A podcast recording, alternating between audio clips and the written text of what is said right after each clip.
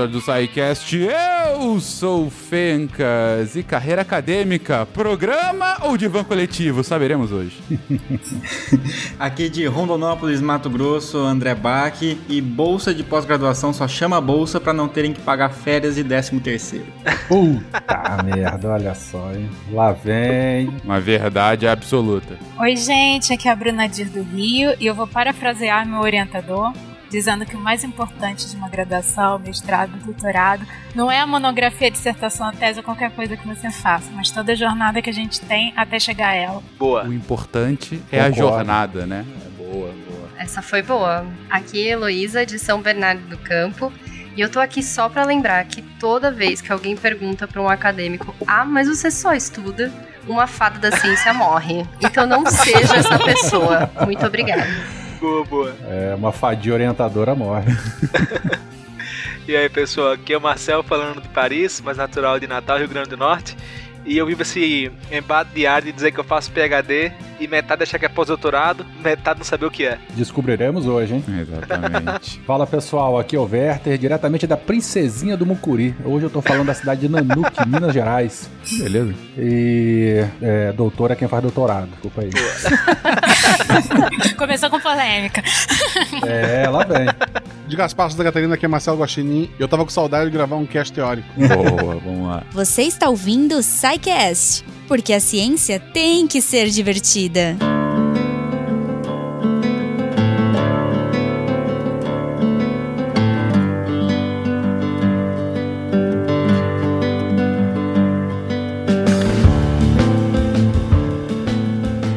Queridões, começamos aqui mais um SciCast. Hoje é, é um metatema, né? Como eu disse, eu gosto, é quase um tema teórico, né? É, porque a gente vai falar de carreira acadêmica. Isso aqui, devo dizer, bastidores do SciCast, essa foi a pauta que eu me lembre mais concorrida que a gente já teve para ser escrita. Porque, bom, basicamente queria, todo mundo queria comentar um pouquinho, queria ajudar a escrever, queria chorar em conjunto, sei lá. Queria de alguma forma, pra vocês terem uma noção, aqui tá na equipe de revisão, não coube todo mundo e tem um at all, sabe, no final, porque realmente era, era muita gente que queria, no mínimo, comentar, dar o, o seu o seu pouquinho de contribuição para falar um pouquinho sobre carreira acadêmica, porque isso foi um ponto que a gente percebeu lá. A gente já teve algum, alguns tempos um casts sobre a academia, casts sobre produção científica, uh, casts sobre o fazer da ciência, mas a gente nunca tinha se debruçado sobre, de fato, o progresso de uma carreira acadêmica. É, de fato, ah, ok, escolhi que realmente serei acadêmico, serei um cientista, vou aqui é, é, ficar na minha área e continuar estudando e contribuindo com a própria ciência, e é assim que eu vou ganhar a minha vida. É, ah, coitado. Co como é que é isso? como é que é isso, afinal, né? Como que eu faço isso? É, é, é qual é o, o, meio que eu devo seguir? Qual é o, a minha trajetória, a minha jornada para que eu possa, de fato, me tornar um acadêmico? É sobre isso o cast de hoje. E para começar, gente, a gente tem aqui profissionais das mais diversas áreas, alguns que ficaram, de fato, na academia, outros que permaneceram por um tempo e depois saíram, outros que saíram e depois voltaram. Enfim, eu sou um caso que minha carreira acadêmica, ela, ok, eu estudei bastante, mas eu tenho uma produção científica pífia. Nunca foi de fato o meu foco, apesar de eu gostar muito de ciência, eu sempre fui realmente, trabalhei no mercado, né? Apesar de muito me interessar. Então, queria saber de vocês, gente, como é que é esse ambiente universitário? Eu digo, claro que na graduação, boa parte dos ouvintes é, é graduando ou, ou já tem a graduação concluída, então já passou pelo menos pela academia em algum momento, mas como é que é esse ambiente universitário nos mais diferentes níveis e, claro, na própria experiência de vocês? Ô, Fecas, eu acho que começa com a universidade, como você mesmo falou, né? A gente entra na universidade, tem gente que entra para se formar numa profissão, na engenharia, na medicina, enfim, qualquer área do conhecimento. E, e, o foco é, eu vou me formar e vou trabalhar nessa área, enfim. É, ou porque tem a família que, que já tem algo nesse sentido, ou porque, sei lá, se interessa por algum tema e tal. E tem gente que, tem gente que é, antes de, durante a universidade, se encanta com a, a, o ambiente em si si da universidade, né, com aquele tripé famoso de ensino, pesquisa e extensão, e se encontra, tô falando, aí eu tô falando o meu caso, né, se encontra ali mesmo e acha que vai viver a vida inteira mergulhado dentro do, do, do, do conhecimento, né? Não, só um comentário que você falou, essa questão de, ah, aquele tripé famoso de ensino, pesquisa e extensão, eu não sei ah. se isso fica muito claro para todo mundo. É porque a gente vai falar daqui a pouquinho, não, é porque, assim, a gente vai desmembrar isso aí, né? Claro, porque a, a impressão que dá, né, realmente tem esse tripé, mas eu digo até mesmo para quem está dentro da universidade, é, tem muitos alunos meus que não sabem outras coisas que são feitas dentro da universidade. Acha que a universidade é Sim. é apenas aquele lado de ensino, né? Acha que a universidade é uma faculdade, né? Isso, é só aquela parte do ensino. E um ou outro sabe que existe essa perninha aí da pesquisa e ao, muito menos ainda a é. perninha da extensão.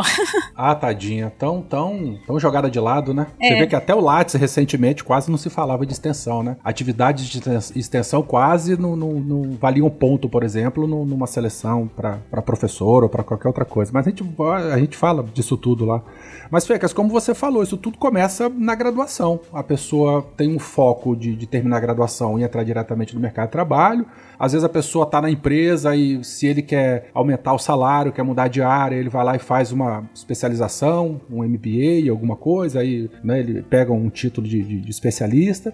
E tem gente que faz o caminho tradicional, graduação, mestrado, doutorado, ou da graduação, dependendo da instituição, pula direto para um doutorado e vai passar a vida inteira aí mergulhado dentro do, do, do, conhecimento, dentro da procura do saber. E acho que tem uma questão também, né, né Werther, em relação a, a, ao perfil dos cursos, né, de cada universidade também, porque tem cursos que acabam chamando um pouco mais para isso. É, por exemplo, lá na UEL, onde eu, me, onde eu me formei, né, eu fiz farmácia na, na Estadual de Londrina, e lá o curso de biomedicina, por exemplo, da UEL, tem um foco muito grande em termos de currículo voltado para é, pesquisa e ensino. Né? Enquanto outras faculdades de, de biomedicina de outros locais muitas vezes estão mais voltados para análises clínicas, para formar o profissional para trabalhar, por exemplo, em laboratórios de análises clínicas de exames laboratoriais, etc. Né? Então a, a gente tem diferentes perfis em diversas universidades. É interessante, lá na UEL o curso de psicologia fica no, no Centro de Ciências Biológicas, em outros locais o curso de psicologia fica na, nas ciências humanas, por exemplo. Então você tem perfis de curso que acabam é, te favorecendo mais. Tem cursos como, por exemplo, cursos integrais, que muitas vezes você tem uma carga horária muito grande, dificulta para o aluno conseguir fazer uma iniciação científica por mais tempo, né? conseguir fazer um trabalho de pesquisa mais longo.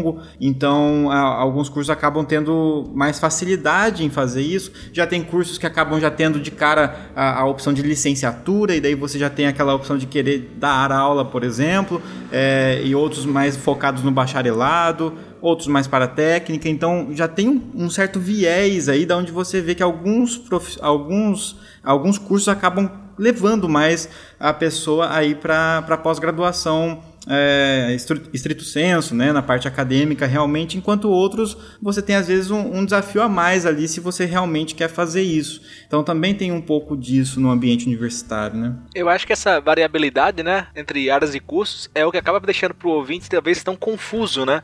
A ordem, por que fazer, o que fazer, como fazer. Então se, tá, se você que está ouvindo está confuso, está perdido, entenda que é natural, porque realmente existem vários caminhos e que variam dentro da área, das áreas, mas que ao mesmo tempo não é algo aleatório. Existem algumas limitações de como isso é feito, né? Também não é algo esculhambado, é algo muito bem organizado, mas que tem uma variabilidade entre as áreas. É, eu ia comentar isso que o André falou, porque é, eu sou da computação, né? E, e Sou formada na Unirio, é, e fui para fiz meu doutorado na UFRJ e agora sou professora na Unirio. E os cursos né, de computação em geral, eles não têm esse viés é, integral e dificulta, mas eles são normalmente cursos muito voltados para o mercado de trabalho. Então é comum que os nossos alunos, é, no segundo, terceiro semestre, já estejam trabalhando e vivenciando a experiência na indústria, né? E nem tanto a experiência dentro da academia. Mas não quer dizer que não existam possibilidades também dentro da, dessa área de seguir, é, fazer. Daqui a pouco a gente vai falar iniciação científica, graduação, mestrado, doutorado, né? Seguir um viés mais acadêmico dentro da área, pensando em outras coisas que não a aplicação prática do que eles é, aprendem durante a graduação. Esse exemplo da Bruna é legal e me lembrou também do exemplo do BAC, das diferenças de cursos entre as universidades diferentes, né? Eu sou formado em engenharia da computação pela UFRN e eu tive um, uma formação um pouco diferente do que a Bruna falou, mas por uma razão muito específica. De fato, as pessoas queriam começar a fazer estágio para o mercado, mas acabou que o curso proibiu. A, a taxa de reprovação era tão alta na época e em parte eles achavam que isso é explicado porque as pessoas começavam a trabalhar cedo, a fazer estágio cedo, que a coordenação decidiu proibir autorizar estágios antes das principais disciplinas do curso. Então isso, de certo modo, acabou até empurrando muita gente para fazer iniciação científica, porque você podia fazer iniciação científica, tinha bolsa, e se você que estava precisando de dinheiro e não podia fazer o estágio, você acabava indo para IC, que era autorizado pela coordenação do curso. Então eu acho que, a menos na minha geração, onde aconteceu isso, na UFRN, muita gente acabou começando a fazer IC e percorrendo uma carreira acadêmica por causa dessa proibição que não podia fazer estágio, não podia ir para o mercado de trabalho tão cedo. Ao menos o estágio, né, que tem que ter autorização da, da instituição. Então, quando fala estágio, é, é, é, instituições, na maioria das vezes, a gente pode, o aluno pode fazer um estágio dentro de um laboratório da instituição ou pode fazer fora, né? Uhum, com uhum. empresas ou com outras instituições credenciadas nos cursos. Isso. E nesse caso aí, é, é o que você está falando, né, Marcel? É, um estágio na, na, área profissional, digamos assim, né? E não tanto sim, não sim, um estágio sim. na área de pesquisa, acho que o Marcel está se referindo. É, tem alguns tipos de, de graduação, né, que tem um um caráter, eu vou colocar aqui entre aspas, mais voltado para o mercado, né? Uh, em que isso é, em alguns casos é mais natural e em alguns casos é até é, é pré-requisito para a formatura, né? Então você tem que demonstrar que você fez um estágio naquela área antes de você conseguir a sua graduação. É, é, no meu caso, é, eu falei que eu tenho uma vida acadêmica pífia, eu sou formado em, em relações internacionais na, na PUC Rio. Uh, o nosso caso era diferente. Todo mundo queria estágio e não tinha, porque era uma, uma carreira absolutamente academicista, né? Era mais voltada de fato a, a para academia toda, principalmente lá na PUC, né, Relações Internacionais, mas sei de outros tantos cursos em que isso é quase natural, né? Você é, já vai quase que automaticamente em, em, muitas faculdades e universidades já tem esse encaminhamento, inclusive com, com unidades dentro, né? Com, com, algum tipo de convênio junto a algumas Sim. empresas e coisas do gênero. A minha formação é na. Eu sou formado em geografia na, na área de licenciatura, né? Eu, inclusive, não tenho bacharelado. E o meu, o meu curso, na quinta fase, tu podia optar ou tu é bacharel ou tu é licenciatura, daí dividir as turmas, né? Tinha algumas matérias que era junto, mas tinham disciplinas que eram de acordo com a tua escolha naquela fase. Ah, o pessoal do bacharel ria muito do, do pessoal da licenciatura, porque, ah, a gente vai ser pesquisador, vocês vão ser professor. E depois que a gente se formou, né, a formatura foi todo mundo junto, a gente se dividiu entre aqueles que foram ser realmente professores, como eu, e aqueles que foram ser professores sem ser formado, que é o pessoal do bacharel, porque não tem área de bacharel de geografia, assim, sobrando. Então eles tinham que dar aula é. e eles ganhavam menos porque eles não tinham licenciatura. E Caramba. óbvio, é, óbvio, hoje, assim, muito tempo depois, porque pensa, o que, que faz? Um, um geógrafo tem, tem várias áreas de atuação, mas tu tem, é, em Florianópolis, tu tinha tanto a UDESC quanto a UFSC formando aluno todo ano. Então, todo ano tinha um monte de geógrafo solto e não tinha vaga, assim, tu tinha que esperar, sei lá, gente se aposentar, novas empresas surgirem ou se ampliarem na região. É, eu sei que um, um grupo de, de, amigos meus que é, se uniram com o pessoal de outra fase, na época chegaram alguns anos depois, né, conseguiram montar uma empresa, negócio de impacto ambiental, etc. Mas por muito tempo, todo mundo que se formou bacharel, a diferença é que eles ganhavam como não formado. Porque todo mundo, o, a área de licenciatura, eu trabalho numa instituição federal que tem pedagogia. Um do, dos trabalhos que a gente passa é identificar alunos que ah, na pedagogia, pedagogia tu te matriculou, tem alguém que quer te dar um emprego. Isso é, em grandes cidades, eu imagino que cidades menores é, isso deve acontecer menos, mas é muito comum o aluno de pedagogia pegar o, o, o, atestado de matrícula da primeira fase e trabalhar numa creche ou numa, numa instituição que precisa de alguém fazendo pedagogia. Aí ela reprova de ano, ela se matricula de novo em todas as matérias da primeira fase, atestado de matrícula, ela some por mais seis meses.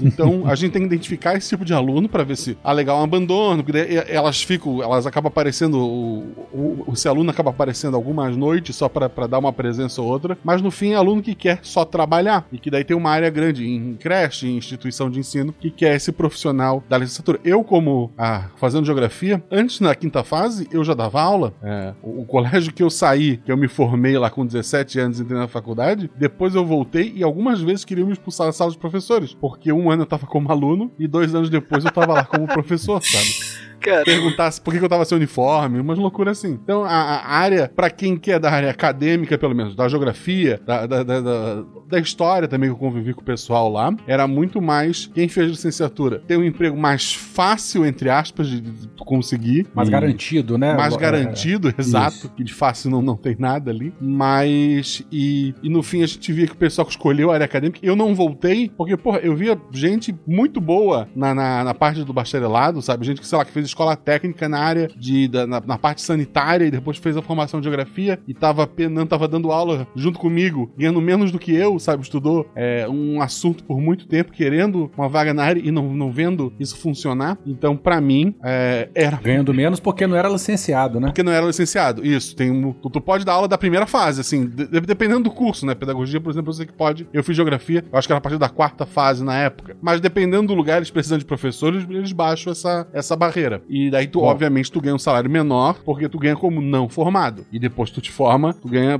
um troquinho a mais. Também não há uma diferença tão grande. Deixa eu dar meu testemunho aqui, já- que você comentou isso aí. Eu sou formado em Ciências Biológicas é, pela Federal do Espírito Santo, bacharelado. Daí eu fiz o meu mestrado e meu doutorado na UENF, em Campos, né, em Campos dos Goitacazes, Rio de Janeiro. E daí eu entrei na...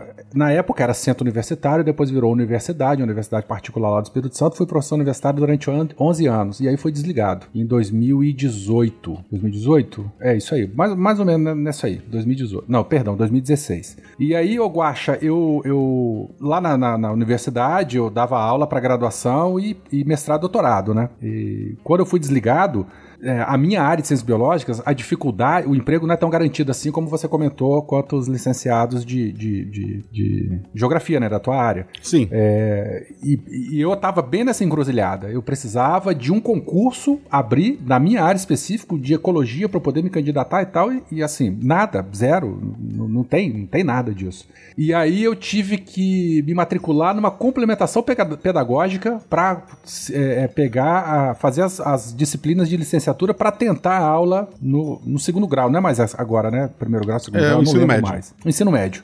E, e mesmo assim, com a complementação pedagógica, eu não conseguiria ganhar a mesma coisa se um recém-licenciado em ciências biológicas é, é, tivesse na, na mesma vaga, assim, entendeu? Então eu fiz meio que o caminho inverso é, disso aí. Acabou que não deu nada certo, hoje eu tô na iniciativa privada e tal. Enfim, mas é, é- é bem isso aí do que você falou mesmo. É é porque se tu parar pra pensar, assim, tem um. é, eu falei, geografia é mais fácil e tal. Tem um funil. Até o, o sexto ano, atualmente. Até o. É, até o sexto ano, se eu não me engano. Quinto ou sexto ano. Tu tem é, só formado em pedagogia, né? Ou similar ali. Então tu tem mais vagas pra essa área. Sim. A partir do ensino fundamental, tu tem. Tu não tem, por exemplo, biologia, tu tem ciências, que daí é um professor de Isso, física, isso pode aí. estar dando. Tu tem N professores que podem estar trabalhando ali. Geografia, aí é só professor de geografia, ou gente que tem um diploma mais antigo, que tem mais de uma formação. É, tem disciplinas que só existem no ensino médio. Então acaba que esse profissional já é mais difícil dele Uhum. conseguir se inserir nessa parte, né? A economia do Brasil melhora, Bicha, porra. puta que pariu!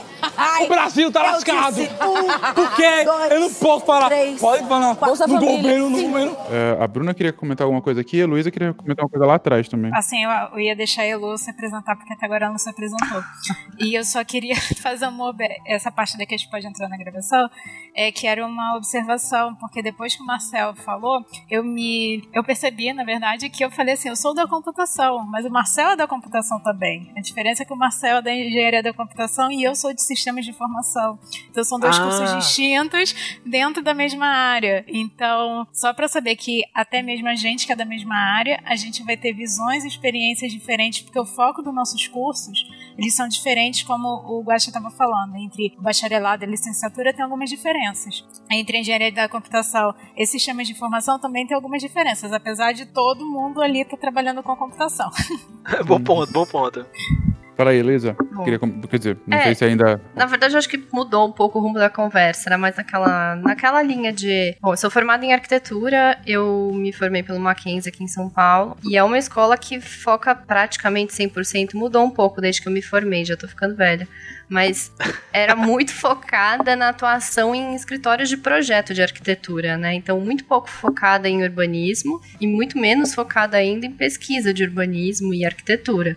Isso mudou um pouco, mas quando eu tava no terceiro ano, eu lembro que inseriram uma, uma disciplina, mudaram toda a grade do nosso curso por uma exigência, acho que foi do MEC na época, não me lembro muito bem. E inseriram uma disciplina de iniciação científica e teoria do conhecimento. E era um mistério, ninguém sabia do que se tratava, né? Porque até então ninguém falava de iniciação científica lá. Claro que eu não tô aqui generalizando todas as escolas de arquitetura e urbanismo, tem escolas que focam mais pesquisa e, ao longo do, do cast provavelmente eu vou falar um pouco mais sobre isso.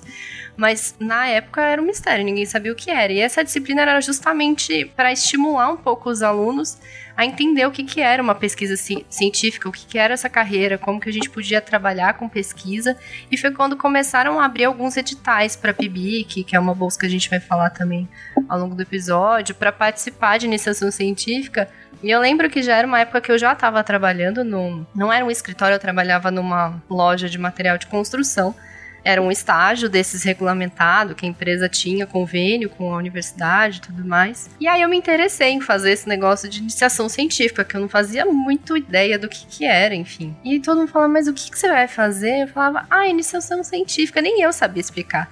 Então eu acho que essa é uma dúvida que, que aparece, porque tem cursos que a iniciação científica é super presente, mas tem cursos que ela é um enigma, né? Então acho que desde a graduação, essa coisa, eu sempre tive vontade de dar aula e por isso que depois eu fui atrás, sou mestranda na área de planejamento urbano, mas assim, era um mistério na época da faculdade. Eu imagino que em muitos outros cursos aconteça a mesma coisa e isso existe na grande maioria das faculdades hoje em dia, né, aqui no Brasil. Então, era mais para dar essa ideia de que iniciação científica ainda é um mistério, né? Porque normalmente o pessoal associa muito essa carreira acadêmica e tudo mais a uma pós-graduação, a quem faz mestrado, quem faz doutorado, enfim. Então era só um paralelo. Eu também fiz iniciação científica no meu curso, tá? PIBIC na, na É, época. PIBIC, fiz E o PIBIC. inverso também, né, acontece. Por exemplo, eu não fiz iniciação científica na graduação e fui para a acadêmica, né? Então, quando eu estava na graduação, eu não, não pensava tanto na pesquisa e na, na área acadêmica. Eu comecei a me interessar mais durante a graduação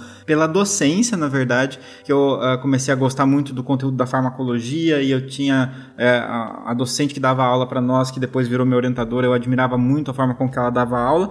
E aí, para eu testar as minhas habilidades de docente, eu fui tentar fazer é, me, me aplicar para o cursinho que a universidade fazia, um cursinho para a população, né? Um cursinho gratuito para a população. E eu tentei dar aula de biologia nesse cursinho. Aí Eu fiz um processo seletivo lá, ganhava bolsa, passei na prova escrita em primeiro lugar, fiquei super feliz. E quando eu fui fazer a prova didática, eu fui muito mal. Aí eu, eu nossa, é, o- o- a banca olhou para mim, sério, eu, eu juro que eu ouvi isso da banca. Falou assim: olha, você foi muito bem na prova escrita e tal, você tem muito potencial, mas ó, vai fazer outra coisa, mas tipo, não vai dar aula, sabe? Tipo, Não vai fazer isso com a sua vida. Aí eu saí arrasado, fiquei um tempão pensando em não dar mais aula e não, não ir para essa área acadêmica, porque eu sabia que se eu fosse para uma área de pesquisa também ia ter a parte de ensino envolvida, né? Aquilo que o Guaxa falou, né? De, de você se forma. é, quando você vai para a acadêmica, você acaba dando aula, mesmo que você não seja de um curso de licenciatura, por exemplo.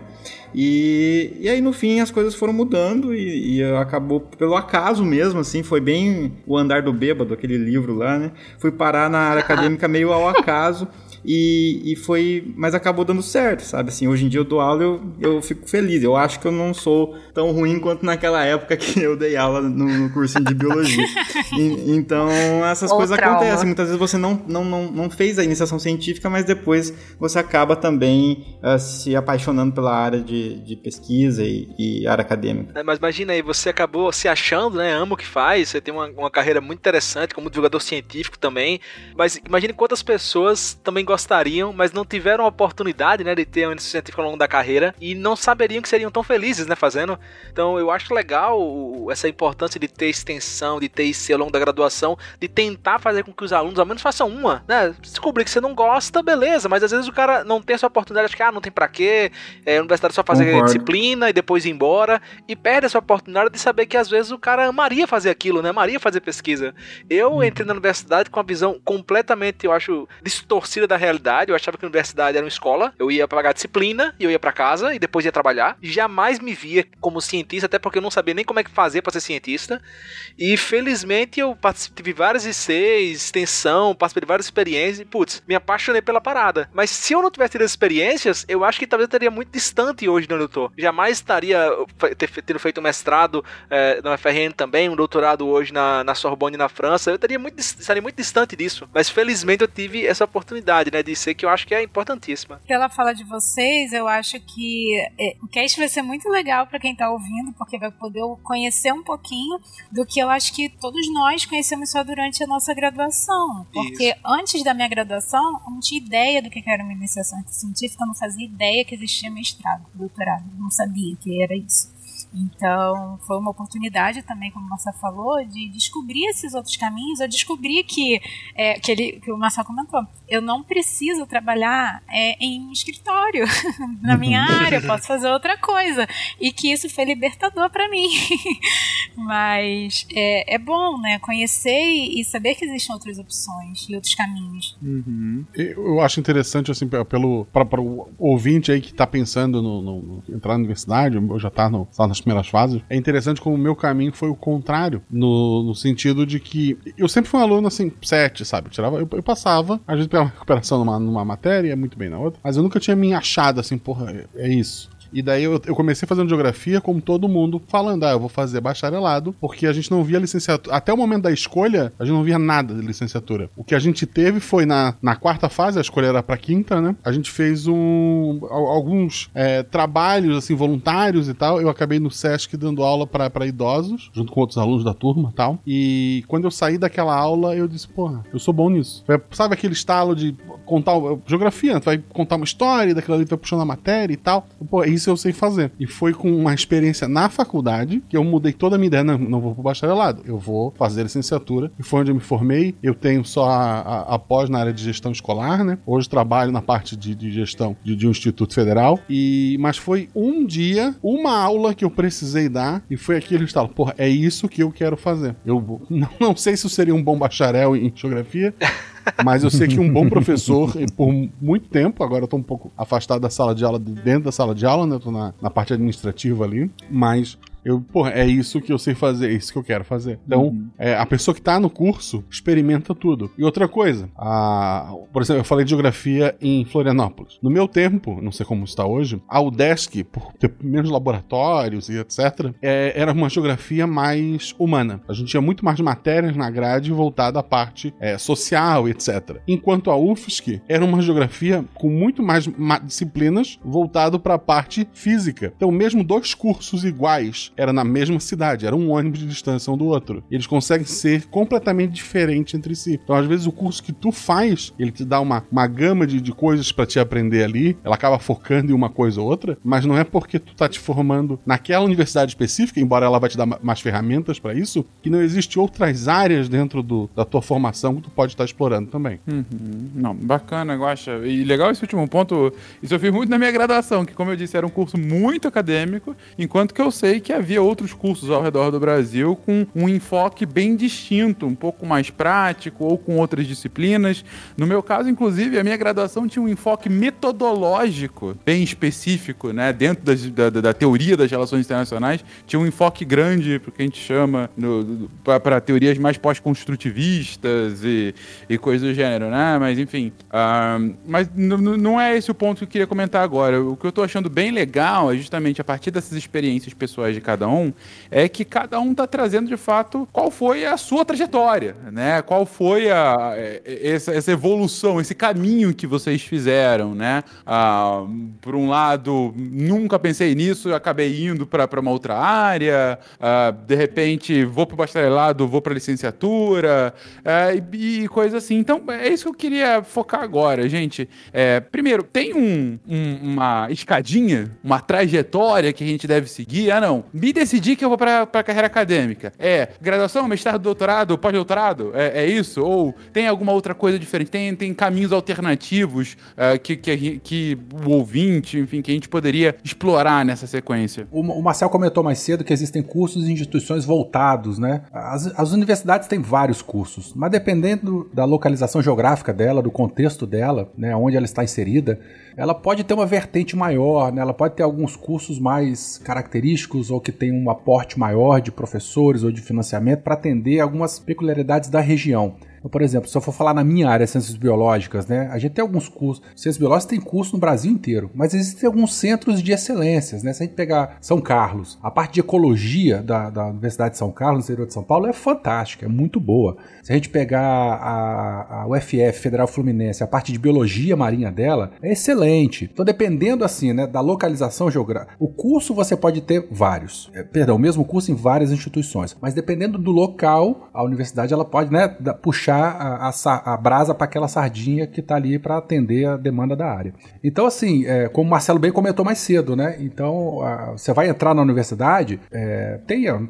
mais ou menos certeza do curso que você quer, é óbvio que tem muita gente que muda, mas é, é, se você já puder se adiantar, eu sei que é difícil, e tentar escolher uma universidade em que ela atenda, né? Que ela, ela, ela seja. É, é, mais voltada. mais voltada, né, para a área que você quer, vai ser ser melhor. Você, teu caminho ele tem a tendência de, de ser melhor. Por quê? É, vai, muito provavelmente vai ter curso de mestrado e doutorado atrelado àquela graduação que você vai querer fazer. Então você vai conseguir um estágio, mesmo não remunerado, um laboratório de algum professor que é uma referência na área e assim por diante. Então, além de escolher o curso, eu sei que é difícil, tá? Mas se você conseguir escolher o curso, ótimo, e numa instituição que ela tem, né, a, a, a, vocação no contexto ali da, da, de onde ela está inserida, que tem a ver com o que você quer, melhor ainda. Werther, e eu acho Fala. que vale a pena a gente mencionar aqui que muitas instituições e muitos cursos colocam nos sites as disciplinas, o que, que é, vai ser visto dentro daquela graduação, né?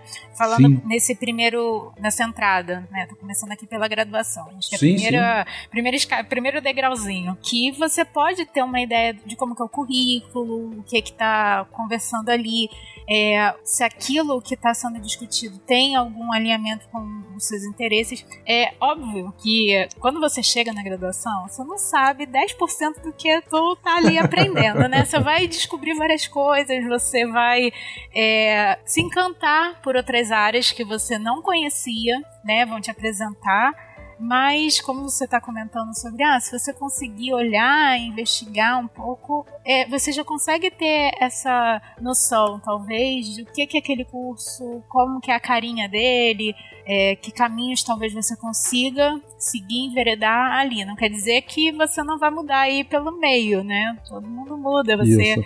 descobre outras coisas, mas pelo menos você já tem uma visão do que, que tá te esperando. E isso hoje é fácil, querido ouvinte. Na minha época era o guia do estudante da Abril. Não sei nem se existe esse negócio ainda. Nossa, 100% guia do tá? estudante da Abril. agora. É, é, é online, mas a, antes a gente comprava o cadernão lá e ficava louco da vida querendo identificar alguma universidade ou faculdade da área. Eu comprei, você fica vendo as, as estrelinhas ainda da, da, avaliação das universidades, aí você fica vendo, nossa... É... As estrelinhas do guia dos... Exatamente, que os coordenadores de graduação esfolam a gente para poder a, a graduação aparecer com a maior quantidade de estrelinha possível para o curso poder ser bem avaliado pelo guia do estudante. Agora, eu gostaria de dizer que aqueles salários médios pós-formação ah, é uma das maiores piadas que existem. É, não se vá aquilo. Agora, se eu puder dar uma outra dica muito importante, verifique se o curso é regulamentado, homologado, reconhe... eu não sei a expressão, eu acho que é reconhecido pelo MEC. É. Porque você pode. Infelizmente, hoje, bicho, hoje, com internet, com, com tudo, ainda tem, às vezes, algumas instituições podem oferecer um curso que ele não é regulamentado pelo MEC. Aí você vai se formar e no final você não vai ter o diploma, porque você foi enganado. E isso é fácil. Você entra na página do MEC, homologação de cursos e tal. Você escolheu a universidade, né? Ou faculdade, escolheu o curso, não custa nada, bicho. Com 5 minutos de consulta, você vai ver lá as notas dele, né? Das avaliações e tal, os índices do curso, e veja se ele é homologado ou regulamentado. Eu não sei o nome técnico para isso. Agora, deixando mais palpável, né, esses pontos do Werther e da Bruna. Se você se formou em biologia, por exemplo, em qualquer universidade reconhecida pelo MEC, qualquer curso reconhecido pelo MEC, né, e você quer fazer um mestrado ou o que for, e, e o pré-requisito é ser biólogo, qualquer biólogo pode se, pode se inscrever. Então, por que que tem esses pontos que o Werther e a Bruna trouxe, né? Primeiro, você vai participar de uma seleção. Se você não teve nenhuma experiência de iniciação científica na tua formação, de pesquisa, você já está em desvantagem. Se você não, não teve contato com nenhum professor, não com nenhum laboratório, se as disciplinas foram muito voltadas com, com enfoque talvez mais para o mercado. Então, todo biólogo vai poder fazer uma, uma seleção que o único requisito seja ser biólogo. Só que se você não teve essas, essas experiências, você vai estar em desvantagem. Essa é a importância de escolher um centro legal, que tem um enfoque em pesquisa, que tem uma oportunidade de pesquisa, porque vai ser mais fácil para você conseguir essa oportunidade. Só para deixar claro que, mesmo que você escolha uma instituição que não tem esse enfoque de pesquisa, você ainda pode tentar e talvez consiga, né? Só que vai ser mais difícil. Dá, a gente pena bastante, mas dá. Assim. Aí quem muda totalmente, desculpa, Werther. Mas Não, assim, não. só pra não desanimar também a pessoa aí que estudou num lugar super focado, pro, voltado pro mercado, trabalhar em escritório, que nem aconteceu comigo, né? E aí eu cheguei nessa situação que falo, ah, mas tudo bem, eu quero fazer um mestrado, eu tenho essa paixão pela docência, é o que eu gosto de fazer e tudo mais. Mudei para uma, uma outra universidade, então hoje eu sou mestranda na Faculdade de Arquitetura da, da USP, que tem uma linha completamente diferente do Mackenzie, onde eu me formei, que é mais voltada para pesquisa e tudo mais. Eu não tinha muito dos pré-requisitos, mas a gente vai chegar lá. É possível, não se desanimem. Tem outras coisas que dá pra gente fazer no meio desse caminho todo. É, até porque os editais falam assim, né? Essa vaga de mestrado pro curso tal é para biólogo ou áreas afins. É, Isso ou é um áreas grande afins. trunfo. Normalmente é mais genérico, né? É, é. Esse é um grande trunfo das coordenações de curso, porque, tipo assim, se aparecer pouco candidato, a gente pode colocar outros, né, das áreas afins e tal. Um ecólogo, É, biomédico, né? Uma coisa assim. Exatamente. Isso aí é o que na reunião lá o pessoal coloca. Eu acho que vale a pena a gente comentar diferen é, diferença de faculdade e universidades. né? Se eu estiver falando muita groselha, por favor, me interrompam. Mas as faculdades geralmente são cursos superiores. A pessoa vai lá, vai fazer. Eu não sei quem comentou mais cedo aqui que tem aluno que vai lá, assiste aula e vai embora, né?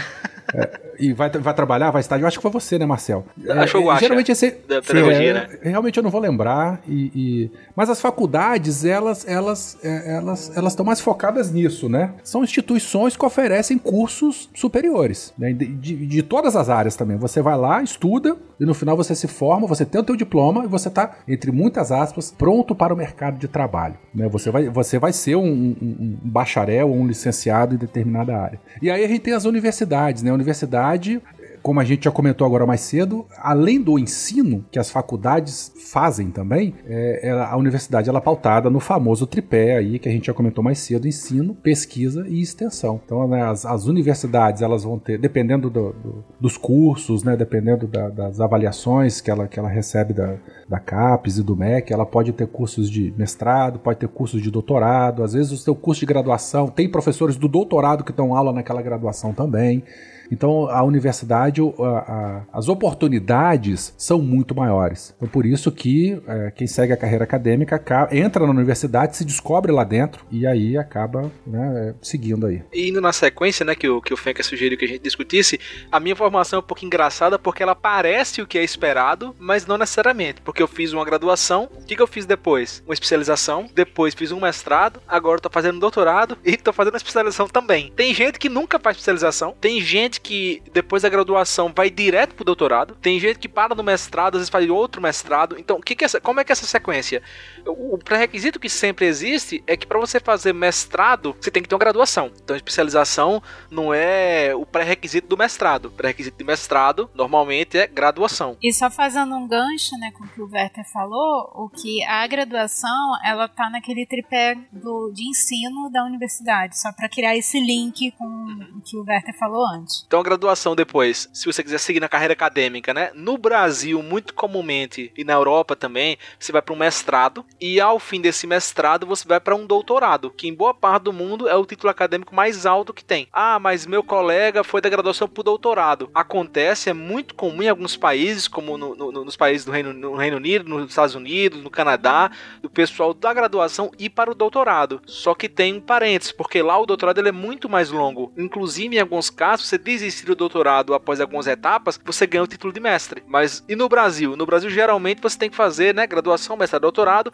mas em alguns lugares também existe a oportunidade de você entrar direto no doutorado a partir da graduação. Ou em outros casos, como no meu programa de mestrado em bioinformática da UFRN, a Federal do Rio Grande do Norte, no regimento do programa tinha uma cláusula que se você fosse um aluno de mestrado, matriculado no mestrado, e cumprisse algumas exigências, o teu mestrado virava doutorado. E é como se você tivesse entrado direto no doutorado. Posteriormente, eles também abriram para entrar direto no doutorado a partir da graduação. É incomum no Brasil, mas pode acontecer. E aí para nesse doutorado. Você quer fazer especialização? Você pode, como eu estou fazendo agora, fiz uma antes, mas, mas você pode fazer dois mestrados se quiser, dois doutorados se quiser. É incomum, mas a sequência geralmente é graduação, mestrado, doutorado ou graduação, doutorado. E só para fazer aquele link também com o que o Berta falou, a questão do mestrado e do doutorado, a gente tem uma parte no tripé da universidade de ensino, mas também muito forte na parte de pesquisa, porque tipicamente é, são nesses cursos que a gente começa a fazer ou desenvolver essas atividades, né, mais voltadas de, é, de publicações, de resultados, de inovações e coisas que a gente vai falar daqui a pouco que envolvem o mestrado e o doutorado.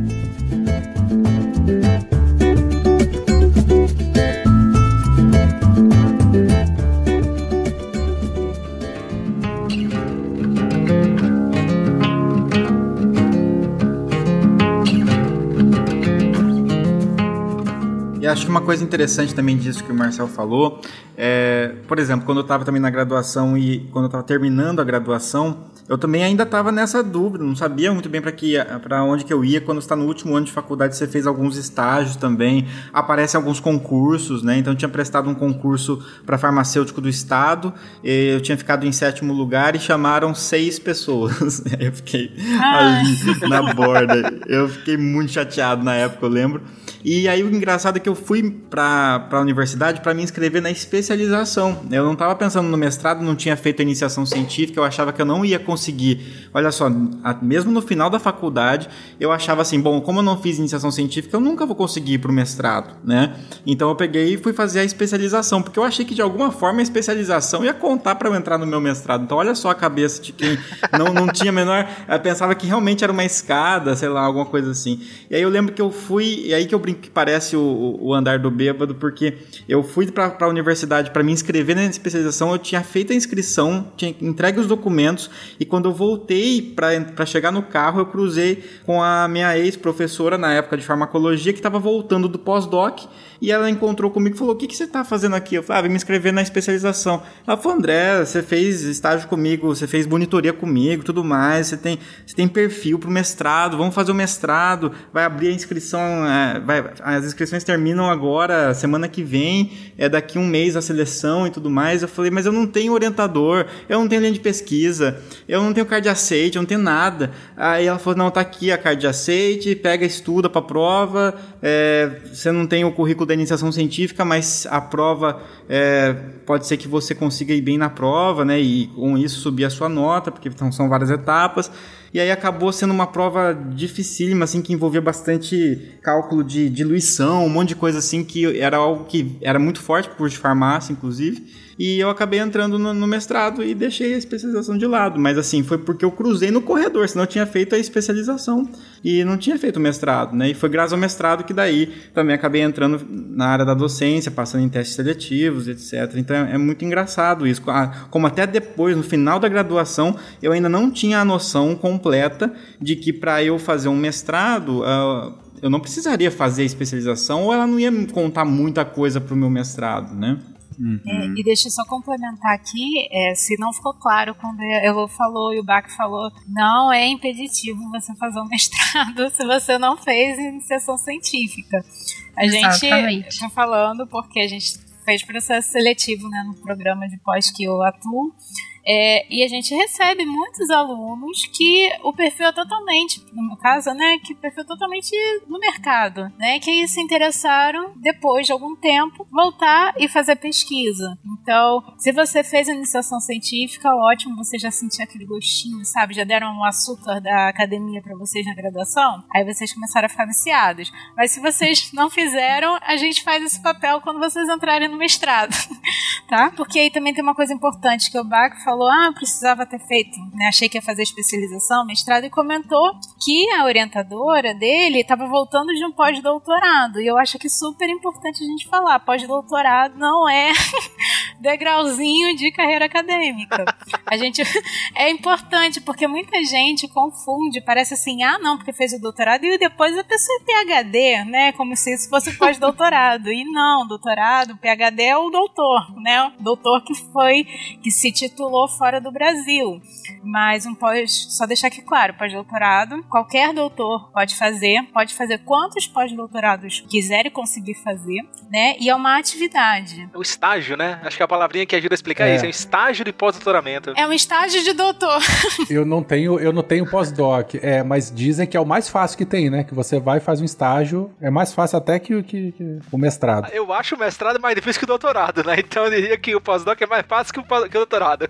A minha orientadora falava, ui, rapaz, o pós-doc é o mais fácil que tem, você vai lá, escreve um artigo e pronto, tá feito. Você não tem que defender, né? A defesa, a banca, aquela história toda é o que, é, o- é o que assusta muito, né? E quando você tem um trabalho para ser desenvolvido com começo, meio e fim, né?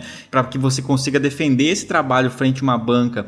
E no mestrado, em geral, a gente tem aí uma média de dois anos, né? É, de, de, de execução. E o doutorado, quatro anos. E basicamente a exigência. Tudo bem, no doutorado a exigência aumenta, mas você tem as disciplinas que você faz junto com o seu com o seu projeto que você está executando. No mestrado, em geral, você acaba tendo que conciliar essas disciplinas, mais o seu projeto, a execução do seu projeto, tudo num período muito mais curto que no doutorado, o que faz com que E com menos experiência. com menos experiência, Com exatamente. muito menos então, experiência. depois que você termina o mestrado, às vezes, às vezes você pensa, será que eu vou pro doutorado? Porque é, um, é uma parte mais afobada da coisa, né? Porque você tá, você tá meio assustado. Aí três dias depois você já tá fazendo a inscrição do doutorado. Exatamente. E aí você fala, nossa, que bom que eu me inscrevi, porque não, não é tão traumático quanto eu imaginei que seria.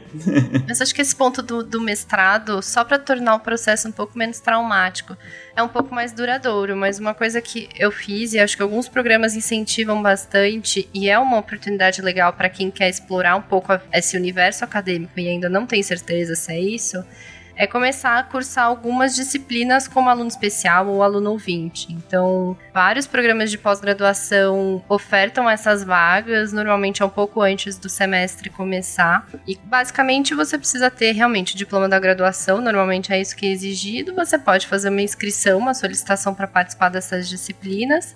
E alguns programas pedem também uma carta eh, de interesse para você mandar pro, pro professor responsável. Mas assim, você, eu cheguei a fazer isso, fiz algumas boas, assim, eu, fi- eu fiz muitas, não recomendo que se façam tantas assim.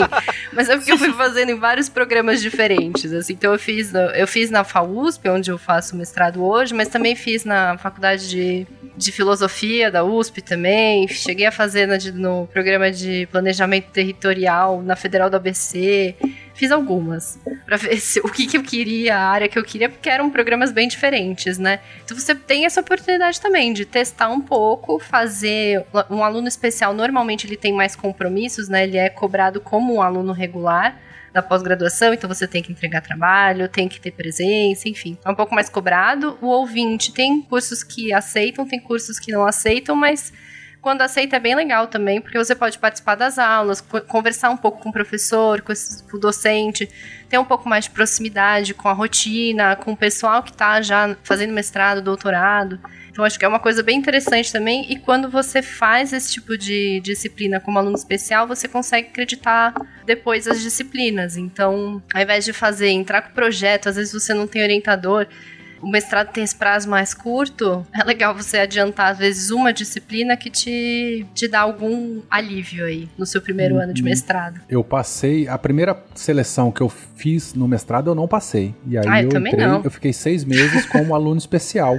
é, já com a minha futura orientadora. Aí, nesse meio tempo, eu peguei, eu acho que duas ou três disciplinas. Eu não tive iniciação científica formal, né, com bolsa, com laboratório e tal. Eu, na verdade, eu fiz vários estágios na minha graduação e eu fui sentir o baque mesmo da, da- do peso da academia no meu mestrado. Você sabe que você não pode falar, eu vou sentir o baque com o André aqui nessa gravação, né? Olha aí, você sentiu? Sentiu o baque, né? Só o dia que você entrar com ele, ele dá, ele dá uma fungada aqui no meu cangote que eu sinto ele. Sentiu o baque. Aí, aí, eu- aí, esse é o baque que eu quero sentir. Aí eu que vou sentir, né, Roberto? É. Aí o que acontece? Mas na minha graduação, do- da, da meiota pro final, eu tive dois tutores que eu chamo, né? Pessoas que. que eu acabei estagiando com, com elas, foi o Sérgio Fletter e a Silvia Gandolfo, pessoas que viraram assim, inspiração para minha vida. É, eu acabei estagiando com eles é, extraoficialmente, acompanhando os trabalhos, eles já estavam fazendo doutorado e tal, e eu ia a campo e aprendi muito com eles no finalzinho da minha graduação. E aí eu tentei a primeira seleção de mestrado, não passei, e nunca fui bom em prova, e enfim, sempre tirei nota baixa em prova. É, mas aí eu já entrei como aluno especial, como vocês comentaram agora há pouco aí. Já matei umas duas ou três disciplinas, já com a minha orientadora, já comecei a fazer o meu projeto de mestrado como aluno especial. Aí na segunda seleção eu fui lá e passei. Então eu já, já é, é, antecipei né, umas duas ou três disciplinas, que eu já limei o crédito, e o tempo do- da, da minha dissertação eu já tinha economizado seis meses, porque o projeto já estava em andamento. Então a coisa é muito maleável, assim, dá pra, dá negociar assim também.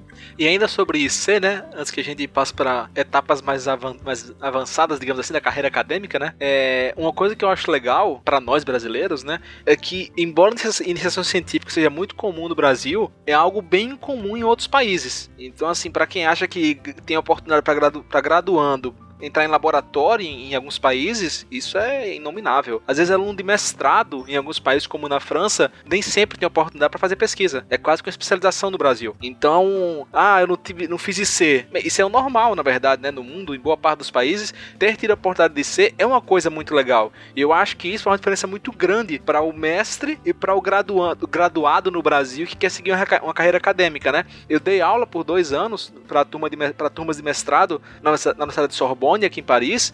E eu, eu, eu fui de mente aberta para ver o que, o aparecer, né? Mas eu me questionava bastante: será que esses caras são realmente bonzões? São melhor que o brasileiro? Os caras são top mesmo? E eu não encontrei nenhuma diferença, na verdade. E se for para comparar, se brincar, eu acho que o Brasil até tá melhor os alunos brasileiros. Claro que eu precisaria de uma amostra maior para poder fazer essa análise, mas eu não me surpreendi nem um pouco com os alunos franceses. Os caras são normais. E os brasileiros a gente tem um mestrado que eu acho que é um mestrado melhor e uma graduação que do ponto de vista acadêmico eu também acho que é melhor para pesquisa. Então, se você tem uma oportunidade de fazer IC, não perca, faça. Eu conheço pessoas que fizeram a graduação inteira IC com o mesmo grupo e pessoas que fizeram com outros grupos também. Ah, você é biólogo, por exemplo, trabalhou com peixe. Ah, não era o que eu queria. Trabalhou com réptil, não era o que eu queria. Você pode trabalhar com ICs diferentes, com grupos diferentes, com professores diferentes. Isso não é problema nenhum. Ninguém vai ficar com raiva de você porque você decidiu estudar outra área. Pelo contrário, o momento é esse da graduação. De você ter experiências diferentes, ver o que você gosta, né? Porque vai definir o que você vai querer fazer no futuro. Uma coisa que eu falava para os meus alunos, olha, é assim, faça tudo o que você puder fazer na graduação, porque o mínimo de proveito que você pode ter é o seguinte, você vai saber o que você não gosta. É. Pior é você né, deixar para descobrir isso aí depois. Então, aproveite a graduação para fazer de tudo, para errar o que você tiver que errar e, e- e já vai direcionando pro, pro caminho que você quer seguir mais para frente. Beleza, gente. Acho que, que foi interessante essa, essa conversa inicial aqui com relação a, digamos assim, a entrada da vida acadêmica, né? Principalmente com relação a essa passagem da graduação, que acaba sendo a porta de entrada para o que vem depois, né? Às vezes as pessoas ficam na graduação e tá bom, vou pro mercado agora e não quero mais saber da academia. Foi traumático, não, não quero mais saber disso. Ou não, pô, curti muito, fiz iniciação científica, curti muito sem fazer iniciação científica, vamos tentar fazer alguma coisa, continuar aqui estudando, continuar na academia. Aí vocês comentaram sobre a possibilidade de uma especialização, um curso mais curto, às vezes mais focado para um ambiente mais de mercado, né? Não necessariamente, mas, mas às vezes sim. Ah, e o mestrado também como uma possibilidade, né? De, de, de continuação desse caminho. Em alguns casos, caso, até o Marcel trouxe, é, é possível já pular pro próprio doutorado, né, imediatamente, ou emendar, né, fazer mestrado e doutorado junto, tem alguns cursos que também é, é, permitem esse tipo de coisa. Um, mas, e, e, aí a gente entra na, nas duas palavrinhas que mais confundem do que ajudam, né? Lato senso, estrito senso. Isso, é, eu lembro bem, bom, fiz, como eu disse, lá na PUC, né, lá no Rio, e, e tinha muito em anúncio, atrás dos ônibus, assim, quando justamente os ônibus que eu pegava, né, né pra ir pra faculdade, sempre tinha lá PUC Rio, cursos, lato senso, estrito senso. E durante muito tempo foi aquela coisa assim, um dia eu ainda vou procurar na internet para ver o que, que, é isso exatamente. E nunca cheguei a procurar. Anos depois eu procurei, mas por que eu não tenha procurado? Gente, me expliquem, qual é a diferença realmente de lato senso, estrito senso e por que a gente continua falando isso em latim e não a portuguesa? a pergunta por que, que é latim e por que, que não em português, é, acho que é só para parecer uma coisa mais bonita, mais complexa, né? Mas uh, eu acho que assim. A, coisa a, de gente... cientista. Exatamente, né? Para deixar com aquele ar mais, né? Acho que inclusive essa é uma coisinha que vale a pena complementar pelo, pelos relatos que a gente está vendo aqui. É, a, acho que o ouvinte pode perceber que, que muitas vezes tem uma, uma, certa ideia de que o, a pessoa que é cientista ou que vai para a área acadêmica é uma pessoa que é fora da média, né? Que é excepcional, que é uh, foi, realmente é aquele estereótipo do cientista que muitas vezes é visto por aí. E eu acho que isso prejudica muito, na verdade, a, a aproximação com a área, né? Que na verdade é uma área onde você tem todos os perfis possíveis, né? E aqui a gente está falando justamente de pessoas que têm mais dificuldade com uma prova escrita, uma pessoa que tem mais facilidade, uma pessoa que fez iniciação científica e não fez. Então, o que a gente pode ver aqui é que basicamente não, não é uma questão de, de ah, é, ser mais inteligente, ser menos inteligente, é uma questão muito mais de, de esforço para fazer aquilo. Faz como aluno especial, depois entra. Do jeito que der, você consegue entrar se for o seu foco mesmo, né? E quando o Fencas fala falou dessa questão da diferença de lato senso e estrito senso, a gente comentou um pouco é, é, categorias que entram aí, né? Então, lato senso vem justamente de algo mais amplo e voltado mais para o mercado de trabalho, mais profissional. E aí a especialização, por exemplo, cai aí dentro uh, os MBAs caem aí dentro e também as residências profissionais nas áreas da saúde, né? Então, se você pegar a residência, a, a residência médica, por exemplo, ela é considerada uma especialização lato sensu também, se for para fins de é, computar isso. É óbvio que existe a especialização em uma área da medicina e existe a residência, são bem diferentes em termos de, de vivências, né? E, e de pesos dentro da área médica, mas de qualquer maneira é algo dentro da, do lato senso. E o estrito senso é aquilo que a gente tem chamado aqui de, de da pós-graduação acadêmica, né? Que, que vai ser algo mais específico e, e, que você vai se focar num projeto de pesquisa ali, você vai estreitar ainda mais a tua atuação profissional, né? E enquanto na, no outro caso, não, você vai ampliar as suas ferramentas profissionais para trabalhar no mercado de trabalho, o lato senso, e enquanto estrito senso você vai estreitar a, o, seu, o seu aprofundamento em algum tipo de conhecimento dentro da sua própria área, né? Então você vai ficar sabendo mais coisas sobre uma coisa só e menos coisas sobre as outras as coisas que você sabia antes, basicamente é, é, isso. No final das contas, é um curso maior, um curso menor, um curso mais especializado, menos especializado, né? Esse acaba sendo a, a e, e, sempre voltado para uma, uma lógica de, de pós-graduação, né, Bach? Não na graduação em si. Isso, é, uma, algo que você vai fazer após a graduação e, que, e, e depende muito de qual é o seu objetivo, né? E aí eu lembro muito da, da minha graduação, quando eu fiquei nessa dúvida, quando eu finalmente tentei entender a diferença de tudo isso, porque eu tinha professores que falavam, não, faz primeiro especialização, depois você pensa no mestrado. E tinha professores que falavam: o que, que você quer da vida? Você quer ir para o mercado de trabalho é, ou, ou você quer atuar como docente. Você quer ser docente um dia, docente pesquisador? Quero. Ah, então vai para o mestrado, né? Então Sim. vai lá e faz o mestrado. É, então faz um estrito senso. Até porque a especialização, muita gente que procura, desculpa interromper, Bach, é, às vezes é um cara que quer ganhar, eu comentei mais cedo, às vezes o cara quer ter um upgrade no salário, na empresa, e para isso, lá no plano de cargos, ele tem que ter alguma especialização. Ele vai lá, faz uhum. a especialização e ganha lá 5%, 8% de aumento no salário, 3%, não sei. Uhum. E pronto. Uma outra diferença que tem também entre estrito senso do lato senso é que diferente dos cursos de dos cursos stricto senso, né, de mestrado e doutorado, que tem uma, uma duração específica, na, na especialização é meio que tem um mínimo, mas é isso. Porque no caso do mestrado, geralmente são 24 meses, do doutorado são 48 meses.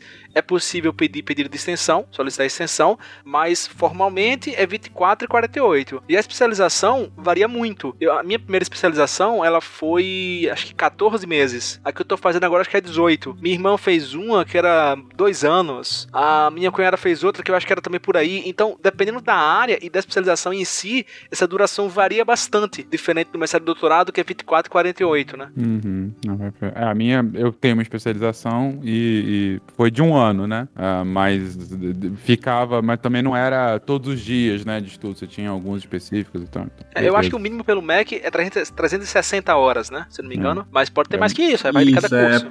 É, o meu acho que tinha umas 400, exatamente. e aí, assim, algumas áreas acabam usando isso até como uma forma de gerar determinadas habilitações profissionais, né? Isso. É para você ter uma, uma habilidade a mais ali para você poder atuar numa área mais específica da sua, mais profissionalmente falando, né? Não. Até dentro, se você pensar na, na farmácia, depois que surgiu a, as legislações que o farmacêutico poderia prescrever medicamentos mediante determinadas situações, mas exigiu-se também que esse farmacêutico tivesse uma especialização na área de farmacologia clínica, farmácia clínica. Então, é uma forma também de você ampliar, né, e acho que vem daí o lato senso, né, de você ampliar as suas habilidades é, profissionais mesmo para poder executar uma, uma função específica voltada para o trabalho, né. De certa forma até renovar aquele conhecimento que você teve, né, porque já jogando para minha para para computação, né, mas outras áreas também. Tem na computação tudo muda, assim, a, a dinâmica é sabe, de conhecimento e novas coisas e novas tecnologias, a cada momento está surgindo algo novo. Então, é, às vezes, numa especialização, você consegue adquirir determinado conhecimento que você não obteve durante a tua graduação. Então, tu está ampliando realmente e colocando ali mais um tijolinho de conhecimento naquilo que você já tem sobre aquela área. Uhum. Eu juro pra vocês que eu não sei o que, que eu faço naquela faculdade além de tomar no meio do meu eu não sei. Eu tive uma prova com consulta! Com consulta e eu errei! Imagina sem consulta! Pelo amor de Deus! É, no, no, meu caso em específico, em relações internacionais, a especialização se chama empregabilidade. Porque, como eu disse, a, a, a, possibilidade de emprego só com a graduação era, pelo menos na minha época, era bastante reduzida, bastante, bastante reduzida. É, e a especialização dava um foco, né? Porque em, em RI a gente meio que falava, né? A RI é bacana, porque é um oceano de conhecimento com um centímetro de profundidade. Então, assim, a gente pode falar de tudo um pouco, mas só até a segunda página, né? E aí, e a especialização dava esse foco para você conseguir aprofundar um pouco mais em alguma coisa, né? E, e enfim, ter condições mínimas de mercado necessárias para conseguir um emprego de forma um pouco mais prática. Uh, mas então, indo para o estrito senso em específico, né? Indo para cursos de mestrado e doutorado. A gente estava até comentando aqui, ah, para mim foi para dar mais empregabilidade, porque a própria especialização acaba tendo um caráter realmente, às vezes, bem voltado, às vezes, não sempre, mas às vezes bem voltado uh, para o mercado de trabalho. E, em geral, ela tende a ser mais voltada para o mercado de trabalho do que os mestrados. Mas aí vem a figura do mestrado profissional. Qual a diferença prática? A gente até doutorado profissional também já tem, né? Qual a diferença do, do mestrado acadêmico ou doutorado acadêmico e mestrado prof... e doutorado profissional? Então, tem uns pré-requisitos, né, para entrada e também tem uns pré-requisitos para conclusão desses cursos, né? Então, no caso do mestrado, mais uma vez, né, varia por curso, programa, área, mas geralmente ao final do mestrado, eles pedem que você tenha um artigo é, publicado, ou então um artigo em conferência, ou então um trabalho com mínimas condições de ser defendido, né? E no doutorado você vai ter, de fato, em vários, em vários programas, você tem que ter um artigo publicado em uma revista de ao menos tal quales, né? Que é o modo no Brasil que eles utilizam para ranquear a qualidade das revistas científicas, os, os journals, né? Que a gente fala em inglês. No caso do mestrado profissional, eles deixam um, pouco mais aberto isso. Então, às vezes, a menos na UFRN, que tem alguns programas de mestrado e doutorado profissionais, eles, em vez de um artigo, eles aceitam um pedido de patente, um registro de software, um projeto de intervenção numa empresa. E as disciplinas disciplinas são voltadas para empreendedorismo, para negócios. Então a ideia é como é que você pega um cara que vai ter um, um conhecimento mais especializado a um nível de mestrado, mas ele não quer ir para academia, ele quer usar isso, aplicar isso no mercado. Aí vem essa figura do mestrado e doutorado profissional. Muda a disciplina, muda o modo como você encara os problemas que você quer resolver e muda o que você tem que entregar no final para se tornar mestre ou doutor. Plot twist. O meu mestrado era profissional, eu fiz essa pergunta, mas eu já sabia a resposta. meu, meu mestrado é profissional e eu, e eu escolhi o meu mestrado profissional por dois motivos principais. Primeiro, porque eu queria realmente uma aplicabilidade mais profissional. Eu fiz engenharia urbana e ambiental nesse mestrado profissional, é, porque eu já estava trabalhando na área e eu queria ter um viés um pouco mais de engenheiro, porque eu lidava com muito engenheiro. eu queria ter, perder um pouco a cabeça só de humanas, né? E entender um pouco mais a cabeça de engenheiro, dado que era o meu, meu convívio aqui. Eu achei interessante essa abordagem. E, e porque era o que dava para fazer enquanto trabalhava, porque é, a, a, as outras ofertas de mestrado, pelo menos que eu via que a que eu encaixava, simplesmente não dava tempo no, do que eu fazia, no, ou por conta da, da, das aulas que tinham que ter, ou das exigências e dedicação e tal. E também porque, como eu disse, eu nunca tinha tive o, o, o a predisposição a, a, virar acadêmico naquela época, né? Então, assim, eu queria de fato com fins é, é, profissionais, de fato, achei interessante. Foi, fiz em dois anos, né, também, como um mestrado acadêmico. Não tive, durante o mestrado, que produzir é, é artigos. É, produzi depois, né, como consequência do meu, é, da, minha dissertação. Mas é isso, imagino que, claro, o mestrado acadêmico tenha outros tipos de, de diferenciação do, do, tipo de mestrado que eu tive. Nunca fiz um acadêmico para comparar, mas, mas assim, achei tranquilo. Não achei super difícil, então eu acho que é, foi mais fácil do que um mestrado acadêmico, pelo que eu ouço relatos de outros, mas tive que fazer a defesa, assim como um acadêmico. Então, assim, é, até aí também tive os meus perrenguezinhos. Você falou agora dessa questão de, de estudar à noite, né? O turno da, da disciplina à noite, né? Você falou? Isso. E eu perguntei porque eu comecei a pipocar vários pensamentos aqui, não, não peguei tudo, mas eu acho que uma coisa muito legal de falar sobre essa questão de carreira acadêmica, né? Tem uma frase que um colega meu utilizava e eu aprendi com ele na graduação essa frase, eu nunca esqueci, até hoje eu repito, até hoje eu faço e falo para todo mundo. E eu acho que é fundamental em qualquer carreira você lembrar dela. Quem não chora, não mama. Então, se você ficar, ah, eu não vou tentar porque eu não fiz isso, ah, eu não vou tentar porque eu não tenho nota boa, ah, eu não vou tentar porque eu tô trabalhando, vou ter que conciliar, não você não vai sair do canto. Eu perdi várias oportunidades no começo da carreira porque eu falava, ah, eu não fiz isso, eu, então, ah, enfim, ficava inventando desculpa. E meu pensamento hoje é claro, é quem não chora, não mama. Na época do mestrado, eu fazia, eu trabalhava, eu fazia especialização e eu decidi fazer o mestrado. Então, ao mesmo tempo, eu fazia os três. A especialização era sexta e sábado, domingo eu fazia uma atividade filantrópica, também era ocupado, e ao longo da semana era trabalho, mestrado. E por mais que eu tivesse sido primeiro lugar no mestrado, foi até uma seleção em vários estados do Brasil, isso não valeu nada, porque quando eu chegava para conversar com alguns professores, a visão que eles tinham é: ah, o cara trabalha, ah, é, não sei, eu exijo que tenha tantas reuniões presenciais por semana, tem que ser assim assado, e não tinha a menor possibilidade de eu garantir que eu ia ficar dias durante a semana lá, porque eu trabalhava. E tinha as disciplinas que eram durante o dia. Então, assim, eu ia passar, eh, ao menos era em módulo no meu, no meu mestrado, que era muito legal, né? A disciplina acabava em duas semanas, em um mês, mas ainda assim era durante o dia. Como é que vai fazer isso trabalhando, fazendo especialização, tendo ainda que estar tá presencialmente, porque o orientador exige? E aí eu fui conversando com vários.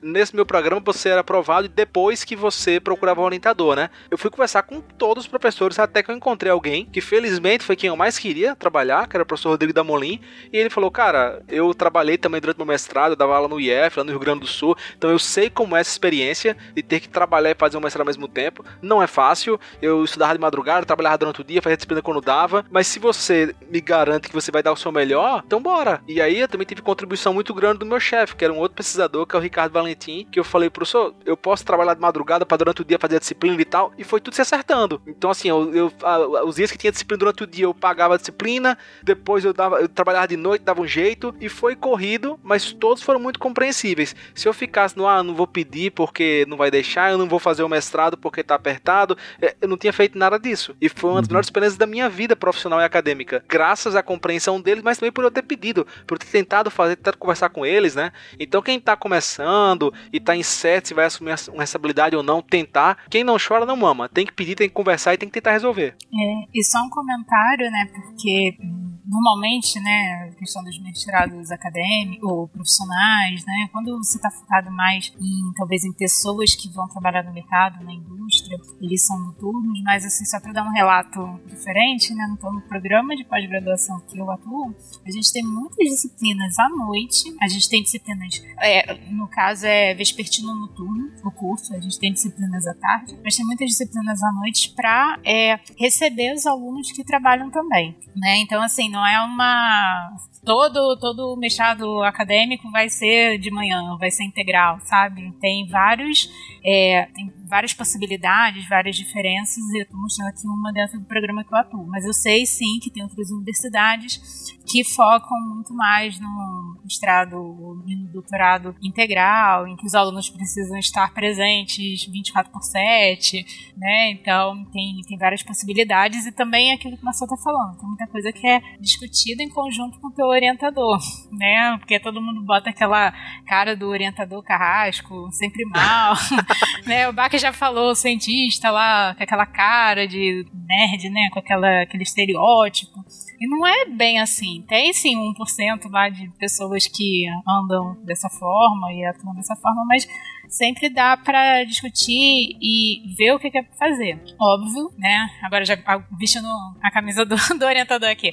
Óbvio que quem está enveredando por esse caminho vai ter, vai precisar ter mais responsabilidade, vai ter que se organizar muito mais. Os horários que são livres vão precisar é, ser, sim, mais organizados e você vai ter que focar nas atividades que você tem para fazer para poder entregar um bom resultado, né? Como o Marcelo falou, para o teu mestrado, para o teu trabalho, para a tua especialização. Mas assim, não achem que é impossível, não é? Dá para fazer. Tanto que muita gente faz, tem pessoas presentes aqui que fizeram e dá para conciliar as coisas. É, até complementando isso que a, que a Bruna falou, uh, eu, comigo, comigo foi um pouco foi inverso, assim, eu tinha acabado de terminar a graduação, então estava sem ainda a previsão do que eu ia fazer, estava levando currículo para farmácias e tudo mais, e tinha prestado aquele concurso que não tinha conseguido passar por, por uma vaga, estava meio puto, e tinha encontrado a minha depois orientadora, né, que, que tinha voltado do pós-doc e me propôs de tentar o mestrado e eu passei no mestrado nessa no, meio que no susto, estudei, nunca tinha estudado tanto na minha vida quanto tentei estudar dessa vez, porque queria muito que desse certo, né? No fim voltou aquela vontade de, de ir para a acadêmica, de dar aula e tudo mais. E, e aí, quando eu comecei, eu entrei no mestrado, abri um teste seletivo para um processo seletivo simplificado, né, para professor temporário na UEL. Só que quando abre esse tipo de processo, é, abre pedindo doutorado, geralmente, na minha área. Dificilmente já pede menos que isso, né? Então, abriu pedindo doutorado, é uma coisa que eu nem dei atenção. Eu tava no primeiro, tinha feito um semestre só do mestrado, as primeiras disciplinas. E aí, só que aconteceu, não, ninguém se inscreveu. E aí, quando ninguém se inscreve, tem que abrir de novo com menos exigência, né? Então daí abriu de novo a vaga pedindo mestrado. E aí vieram, acho que algumas duas pessoas, sei lá, que acabaram reprovando na prova didática porque erraram conceitos básicos lá, alguma coisa assim que não tinha como, zerava lá um dos critérios. E aí aconteceu uma coisa meio que muito rara de acontecer na, na universidade, que é teve que abrir de novo com menos exigência do que mestrado. É, abriu assim, graduado fazendo mestrado. e aí eu falei, pô, eu sou graduado fazendo mestrado, né?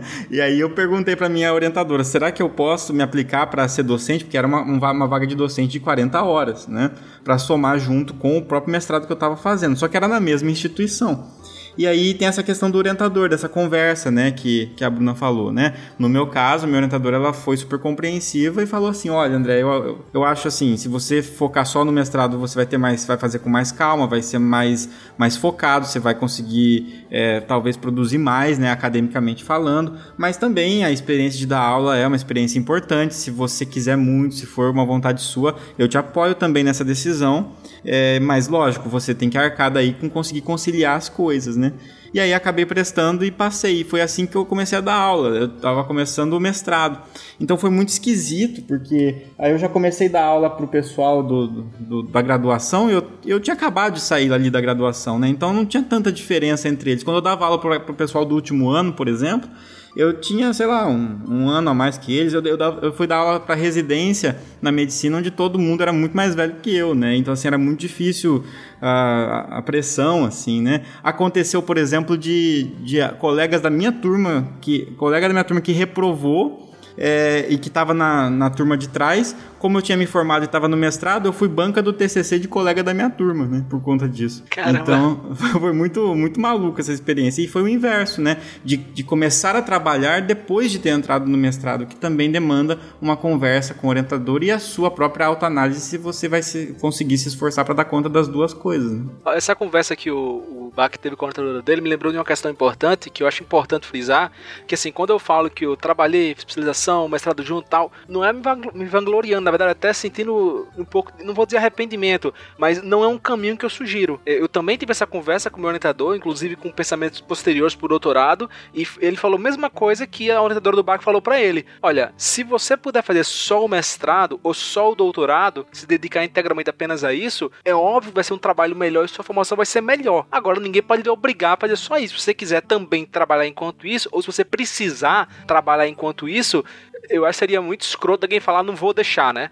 Mas é importante deixar isso claro com o aluno, que se você escolher esse caminho, seja por necessidade ou não, isso vai impactar o quanto você poderia se dedicar ao teu trabalho. E essa foi uma das razões que me fez pedir demissão do meu, do meu emprego e vir fazer um doutorado focado só no doutorado aqui na França. Então eu poderia muito bem ter procurado um doutorado onde eu poderia conciliar com o trabalho, com trabalhando, mas a decisão que eu tomei foi não, eu quero fazer um doutorado integral, pleno, e eu quero me dedicar 100% ao meu doutorado, pela importância importância que eu dou ao doutorado frente ao mestrado. O doutorado é a maior conquista da sua vida acadêmica até o momento do doutorado. Então eu queria fazer algo focado, integral e felizmente consegui juntar o dinheiro, pedir demissão e hoje faço só doutorado. Quem uhum. quer trabalhar também ou quem precisa também trabalhar, beleza. Mas é importante ter essa conversa com o teu orientador até para compreender que isso vai impactar a tua formação. A minha Sim. eu tenho certeza que impactou. Eu poderia ter feito um trabalho melhor se eu só fizesse o mestrado. Infelizmente não tinha como na época. Uhum. Mas só para deixar claro, eu não tô dizendo que ah, eu sou foda porque eu fiz isso, não. Pelo contrário, se eu fosse foda, eu tinha feito só o mestrado. Não, na verdade, eu acho que também é uma questão de ajuste de projeto de pesquisa, muitas vezes, né?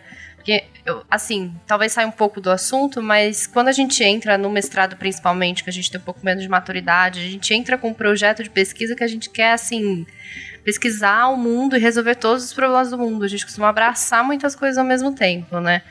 E considerando, às vezes, em alguns casos, eu quando comecei o mestrado trabalhava meio período, então era relativamente um pouco mais tranquilo, né? Mas trabalhava esse meio período, eu tive que fazer uma série de reajustes nesse projeto de pesquisa para ele se adequar também a essa carga horária, né? Então, um projeto de mestrado, muitas vezes, ele não precisa resolver os problemas do mundo. A gente não está ali propondo uma tese para um problema do planeta, digamos assim. Estou sendo um pouco extrema, talvez. É pragmática, de fato é assim. Mas, mas, a gente consegue trabalhar com ajuste. Por exemplo, agora veio pandemia, eu tô no meio do meu mestrado. Eu tava até falando no começo antes da gente gravar. Eu falei, gente, eu tive que fazer um reajuste aí do meu projeto de pesquisa, porque muitas coisas que estavam previstas no projeto, eu simplesmente não consigo fazer mais, porque eu não consigo fazer campo, não consigo acessar acervos que eu ia consultar, enfim. Então, assim, você consegue trabalhar ali dentro disso. Não quer dizer que seu trabalho vai ser melhor ou pior, quer dizer que ele vai ser um pouco diferente. Talvez as contribuições sejam mais enxutas, mas uhum. ainda assim você consegue trabalhar muito bem dentro disso. Complementar o que eu tá falando, é, eu, que ela comentou a questão assim, ah, porque os alunos, né, quando entram no mestrado, no doutorado, querem abraçar o mundo e resolver todos os problemas. Aqui no mestrado você não vai conseguir fazer isso. Elô, nem no doutorado você vai conseguir fazer isso. A verdade é essa. Não, não, não, mas assim, a verdade é que nunca vai, mas, mas acho que quando a gente entra no mestrado, a gente entra com uma, assim, a gente fala, não, meu Deus, o seu finalmente, eu, e não, segura essa onda. A pior coisa, pior não, né, mas, assim, você começa a despertar para algumas coisas, foi quando eu vi meu orientador, né, que se aposentou, né, meu orientador de doutorado, ele se aposentou, agora tá como pesquisador fora, professor titular, 40 anos, sei lá, pesquisando, ele falando, não, então, agora eu vou fazer isso daqui, que é algo que eu acho que todo aluno deveria aprender. Aí você fala, gente, nem o cara lá, né? Tipo, minha inspiração, inspiração de Quando eu conseguir comer muito feijão com arroz, eu vou chegar lá no nível da, dessa pessoa. Nem ele tá, sabe assim, sabe que não vai resolver os problemas. Ele tá tentando botar o tijolinho dele, mais um tijolinho ali no murinho da ciência que a gente tem. Então, eu acho que essa é uma mensagem que também vale a pena falar para todo mundo, né? na carreira acadêmica. É, cada nível tem ali uma expectativa, você vai trazer um resultado, mas não se frustre se o resultado não for aquilo que você teve lá no início, né? Tua ideia mirabolante, super legal, vai acabar com todos os problemas. Não, às vezes você foi lá e colocou, assim, deu um passinho pra frente pra outra pessoa poder dar mais um passinho e lá no final a gente consegue chegar num resultado mais amplo né? Então esse ajuste aí é necessário, né? E até das expectativas, é aqui um pouco o lado do orientador, como que ajuste as expectativas do aluno frente àquele tempo ali, aquele curso que ele está desenvolvendo. Esse papo que você teve com, com o teu orientador e também o que o Baco falou no começo, que tem essa impressão que o cientista é gênio, né? Eu me lembro da primeira vez, não especificamente do episódio, mas da sensação que eu tive da primeira vez que meu orientador do mestrado falou não sei, por uma pergunta que eu fiz para ele. E eu fiquei meio que em choque, assim, internamente. Como é que o cara não sabe? Como é que o cara não sabe responder uma pergunta. Como Porque a gente assim, com essa né? impressão que não, o cara é um monstro, né? E ele de fato é um grande peso na área dele. Eu fiquei, como é que ele não sabe? E aí, isso é, o- é o normal. Na verdade, se, se você nunca ouviu um não sei, eu ficaria preocupado onde você está. Porque ou você não tá trabalhando em algo de ponta, ou alguém tá mentindo pra você. Porque tem muita coisa que a gente não sabe. Você pode ter 50 anos na área, tem perguntas que não é que seu autor não sabe. Ninguém sabe. Ninguém sabe responder. Então tem que ter essa humildade de, de compreender que realmente o universo é gigantesco aí. Quando é de conhecimento que a gente vai descobrir ainda, pô, é infinito. Então eu lembro muito desse episódio, eu falando, caramba, como é que o cara não sabe? E depois eu me lembro rindo de mim ficando surpreso porque ele não sabia, entendeu? Você tá me lembrando um ponto, Marcel? É, só um último comentário pra gente passar pro próximo tópico, é que é, eu lembro que, que na graduação, eu tava um dia conversando com uma colega minha, e ela me soltou uma frase que eu achei muito interessante. Na graduação ainda, né? Nem mestrado, nem nada.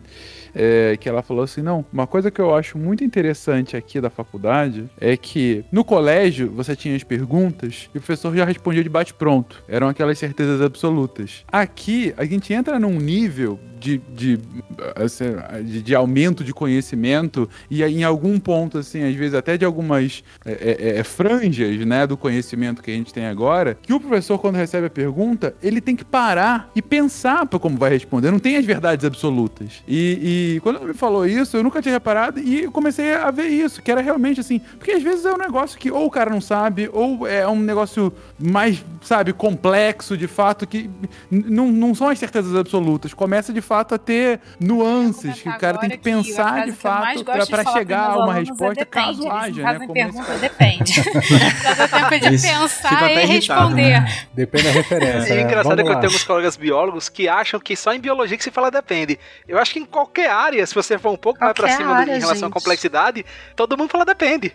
Só complementando o que o, o Marcel tinha colocado também, ah, de você se surpreender que, na verdade, o teu orientador é um ser humano, né? Essa que, na verdade, é, É. a, a surpresa.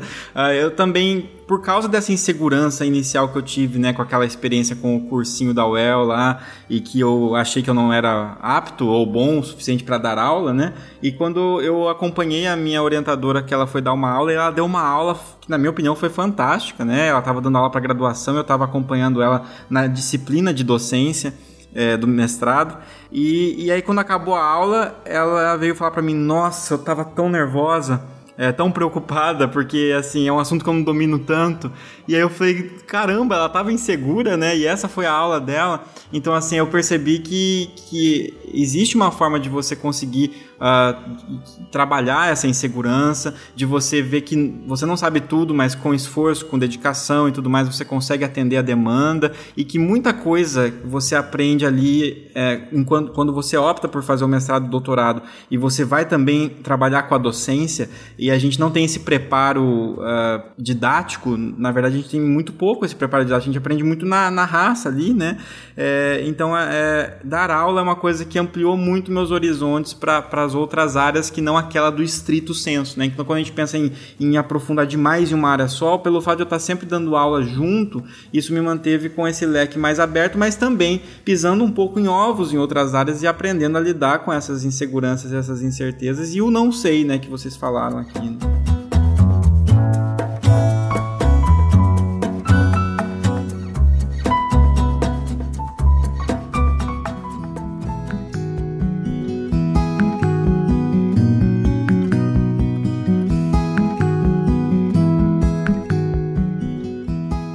Mas vocês estão trazendo muito essa questão de, ah, porque ah, o mestrado não vai mudar o mundo, mas no doutorado também não muda. O mundo fica isso mesmo, né? É, mas o que eu queria perguntar aqui era justamente, na prática, gente, qual é a distinção de um pro outro, né? Digo, ah, o que que o mestrado, eu sei, tem, tem o tempo, né, em geral, o doutorado tende a ser um pouco mais longo, né, às vezes o dobro do tempo de um mestrado, mas na prática é, é, é são aulas mais aprofundadas? É um tipo diferente de pesquisa? É uma exigência específica que você tem? A diferença básica, eu, que eu entendo, pelo menos, daí os colegas podem me ajudar, uh, eu vejo que o mestrado ele tem esse caráter de transição aí entre a graduação e, e talvez o doutorado, no sentido de que você não está tão preparado assim para pesquisa, né? Ainda mais que, mesmo que você tenha feito a iniciação científica, agora você tem uma responsabilidade a mais, que é ter o seu próprio projeto. Você provavelmente vai estar tá ajudando a orientar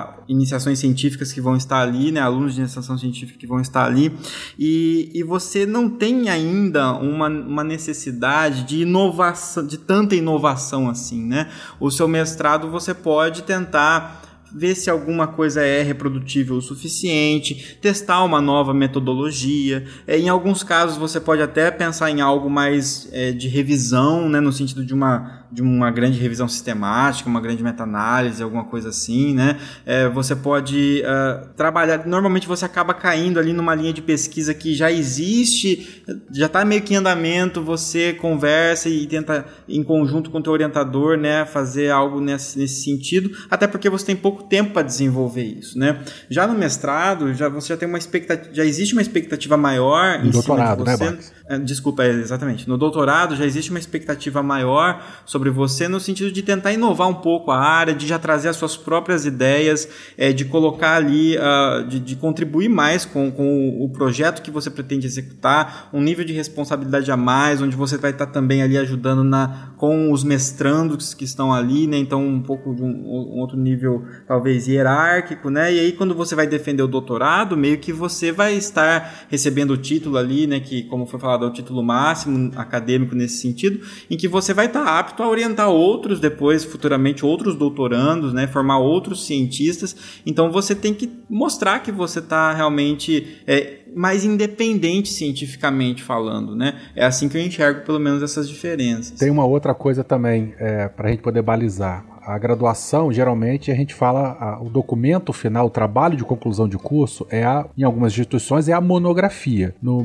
mestrado é a dissertação e no doutorado é a tese. E na especialização também é monografia, né? Também é monografia. É, o trabalho de conclusão de curso não precisa ser uma monografia, mas uma monografia é um tipo de trabalho de conclusão de curso. Dependendo do curso, né, se for um curso relacionado à informática, você pode fazer um software, desenvolver um sistema, alguma coisa. Um curso de arquitetura, você vai fazer uma maquete, o que seja. Eu acho que tem curso que aceita relatório de estágio, né? É, é. Então, assim, tudo isso é trabalho de conclusão de curso. Alguns pedem monografia. E aí, na dissertação, no, a, a, o mestrado é a dissertação e o doutorado é a tese. Uma outra coisa que tem no doutorado é a qualificação. É um, é um exame, que, e aí cada instituição, cada programa de pós-graduação tem as suas é, é, é, o teu regulamento próprio da qualificação. A minha, o que, que eu tinha que fazer? Eu tinha que escrever três monografias de diferentes áreas, é, uma voltada para a metodologia, uma é, fa fazendo uma, uma, uma, uma meta-análise do, é, do, assunto da minha, da, minha, da minha tese, e uma terceira monografia era de tema livre. E aí, além de desenvolver, uma dessas era sorteada na hora e eu teria que fazer a apresentação delas. Então, na verdade, eu teria que preparar essa aula essa apresentação para essas três. Era meio uma gincana. É, mais ou menos isso. Você vai preparar para as três. Então, assim, a qualificação ela é um, seria o passo anterior à defesa do teu título de doutor. Né? Geralmente a gente faz a qualificação quando você já cumpriu os créditos, você já está nos finalmente lá, você vai lá e qualifica. Não, só um complemento aqui em relação à qualificação, eu acho que vale a pena a gente mencionar que você só está, digamos assim, você é aluno de doutorado, candidato a doutorado, depois que você é aprovado na qualificação. Isso. Antes disso, você está cumprindo créditos e coisas para tentar é, chegar né, à tua defesa. Tá? Engraçado é que eu pensava, tipo, como o Werther, né, que assim, qualificação antes de defender. E para mim isso era assim no mundo inteiro. E aí eu comecei a conversar com colegas de outras áreas e tem programas, de, assim, o mestrado também tem qualificação, né? E também muda com relação ao doutorado. É, por exemplo, no meu programa, o mestrado ele acontecia quando você praticamente tinha terminado tudo, você se qualificava e uma vez qualificado, você defendia. Já eu conheço outras pessoas que a qualificação era no começo do mestrado, para ver se teu projeto ia para frente. É a defesa de projeto, né? Eu já tive isso também. Eu tive que apresentar o meu projeto, se fosse aprovado, aí eu estaria qualificado para fazer, desenvolver o projeto. Mas isso antes da seleção para entrar ou depois? Depois, depois. É, não, então é bem diferente. É, pois é, porque tem gente que faz antes e depois, só antes, só depois. E aí no doutorado, você, o, a mãe lá do programa que eu fiz o mestrado, ele tinha com dois anos, né, metade do doutorado você qualificava e depois igual ao mestrado, qualificava no final um pouco antes do doutorado. Aqui na França eu acho legal e eu gostaria de compartilhar com vocês essa experiência, que eles têm uma coisinha que eles chamam de, em português é tipo comitê de segmento de tese. Qual é a ideia? A cada seis meses você qualifica até o final. E ele é mais do que uma qualificação no Brasil. Não é só do ponto de vista científico, ele é do ponto de vista também pessoal. É um comitê de acompanhamento, né, para saber crédito, disciplina, essas coisas ou não? Não dá essa ideia não aqui, pelo amor de Deus, Marcelo. Uma qualificação a cada seis meses, a gente morre do coração aqui. não, isso eu também acho complicado. Inclusive, o orientador é puto com isso e eu nem fiz isso em seis meses. Mas uma coisa, assim, no, na nossa experiência, como mudou muito bem com ele, eu achei que não fez diferença realmente. Mas se está tendo problema com o orientador, é fundamental. Porque essa qualificação daqui, como é que funciona? Ela é científica, você qualifica seu projeto, o andamento dele, e aí o orientador sai e você fica sozinho com a comissão. E aí eles perguntam: tá lhe tratando bem? Tá tendo algum problema? Você tem quer dizer algo pra gente? Tá tendo algum tipo de assédio, alguma coisa? Depois você sai e teu outro volta. O aluno é problemático, tendo alguma coisa e tal. E a cada seis meses acontece isso. Então tem a questão científica, mas tem a questão também de relacionamento. Às vezes, ah, meu orientador quer que eu faça isso, eu quero fazer outra coisa. Aí o cara, vamos conversar com ele então, bora ajudar a resolver esse problema. Ou então achar outro orientador pra você. Porque no Brasil, às vezes, você tem, em boa parte do mundo, eu imagino, você tem um atrito com o teu orientador, e pra você trocar de orientador, você tem que passar por ele. Ele, tipo assim, eu odeio o cara, tô brigado com ele, como é que funciona isso? É muito complicado em alguns casos, né? Também não é sempre assim. Mas o que eu achei legal aqui da França é que tem isso. Você tem um grupo de pessoas que você ajuda a escolher, não é só teu orientador. Ele falou, quero esse, falou, quero esse. E aí vai formando. Lá no caso, é, tem que ter um do programa, um da universidade, um do instituto. E aí você monta essa equipe que ela vai lhe ajudar também e ajudar o teu orientador. Porque aqui a Bruna é orientadora, tem gente que é orientador que sabe que, do mesmo jeito que tem, que tem orientador problemático, também tem aluno problemático, claro, né? Então não só o aluno, o orientador também precisa de algum tipo de apoio para resolver esses tipos de impasse. Então a qualificação aqui tem esse negócio, de cada seis meses, ou então às vezes a cada um ano, e a última qualificação acontece igual como foi no Brasil, na experiência que eu tive e acompanhei, que era qualificou, tá pronto, defende. No meu, no meu caso, no programa lá, tanto no mestrado quanto no doutorado, foi praticamente com dois terços do já terminado, né? Então era uma forma de você ver um acompanhamento mais para a reta final, né? Então assim, o que, como é que estão as coisas, como é que são os seus dados preliminares aí, e ainda dá um tempo aí de, de mudar algumas coisas e de fazer algumas coisas que faltaram que talvez vão te deixar ah, com alguns problemas numa banca final e depois também para tentar publicar esses dados no futuro. Então era uma era quase como se fosse uma pré-defesa já é, com análise interina do que você tinha feito até então. É, no meu foi mais ou menos assim. Não, acho que o meu era bem nessa linha do André, que eu acho que até o, o Vetter que comentou, né, do projeto de pesquisa. Uhum. O projeto de pesquisa no programa que eu entrei, no mestrado, ele era pré-requisito. Na verdade, ele era a terceira, terceira etapa do processo. Não, mentira, minto. A gente tinha uma primeira, primeira etapa do processo seletivo, que era enviar o um projeto de pesquisa e um currículo. Eles avaliavam isso, depois os selecionados passavam pela prova com uma bibliografia específica e a terceira etapa era uma arguição do projeto de pesquisa que a gente tinha submetido. Quem passou, ótimo, show, beleza. Começou o mestrado, aí tem que cumprir os créditos, e aí depois que a gente cumpre todos os créditos, a gente passou por uma qualificação. Essa qualificação é um pouco. Acho que lembra um pouco o que o Vetter comentou também na dele do doutorado. Mas eu tinha que apresentar dois relatórios, que eram, eles chamam de trabalho programado, né? Na verdade, é, acaba sendo um, quase que um esboço já dos capítulos da dissertação, uhum. né?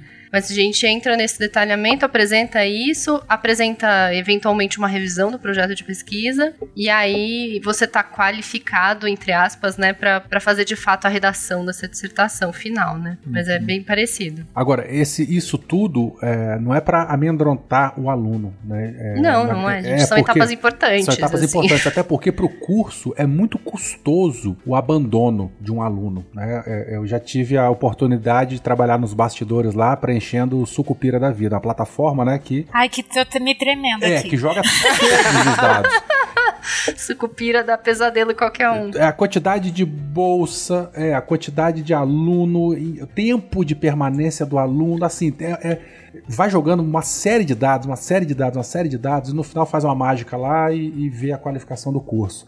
O peso que se dá para desistência de tempo de, de, de, de, de, formação, né? Se o aluno está cumprindo dentro do prazo, está defendendo antes, está defendendo depois, e abandono de curso, o abandono de curso ele tem um peso muito grande para diminuição da nota do curso. Então é muito custoso, é muito ruim perder aluno é, de, de mestrado e doutorado para o curso, né? Para aquelas notas lá, o curso nota 5, nota 7, nota tanto. Então, assim, os cursos fazem de tudo para que os alunos, quase tudo, perdão, para que os alunos não abandonem. Então, esses, esses acompanhamentos que são feitos não é para sacanear o aluno, é para ter assim, para passar aquela vaselina, para fazer o cara seguir o caminho certinho, para né, para ele ter o melhor tipo de orientação possível do orientador e do, do, do curso como um todo, dos outros professores, dos outros comitês, para que tenha certeza que ele vai defender. Só pra não perder o fio da meada, na pública é literalmente dinheiro que, que a instituição perde. É, exatamente. De qualquer nível, cada aluno que tu tem dentro da, da instituição pública, ela tem uma conta lá que vai dar X de verba, né? Que a cada, cada nível tem um, um valor diferente. Mas tu começar a perder muito aluno em qualquer curso, seja mestrado, se fosse lá uma, ah, um instituto federal que tenha a- a- o ensino médio ou que tem um doutorado lá dentro, cada aluno que tu vai perdendo é verba que aquela instituição vai perdendo. Então, é, manter o aluno não só pelas notas, pelas métricas, né? Mas também por, por continuar mantendo aquela instituição em funcionamento. Tem um ponto que, que eu acho que é importante mencionar, e eu não sei se vocês concordam comigo, porque é algo muito polêmico, talvez. Que há muito essa fama de que ah, na academia os orientadores e orientadoras são o fim do mundo, o demônio na terra, né? E. Até engasguei. E assim, eu acho que tem uma questão que é muito importante, que é o quê? Notícia ruim viaja mais rápido que notícia boa, né? Ninguém vai fazer post no Facebook ou ficar gritando na rua que, ah, meu orientador é um amor de pessoa. Eu tenho vários colegas que, pô, padrinho de casamento foi orientador, que até hoje trabalham junto com a orientadora. Eu até hoje trabalho com praticamente todos os meus orientadores da história, de graduação, do que for. Então tem muita gente bacana. Tem muita gente bacana. Tem muita gente que, pô, colocou muita gente num caminho pra fazer o que ama, entendeu? Eu tenho uma relação assim. é, é, eu, eu gosto tanto do meu orientador, do mestrado, da graduação, que, pô, às vezes eu me sinto mal de não poder fazer mais pelos caras quando eu tenho alguma oportunidade. Eu amo os caras, eu gosto muito deles. E claro, vão ter experiências ruins, porque são milhões de pessoas no mundo inteiro.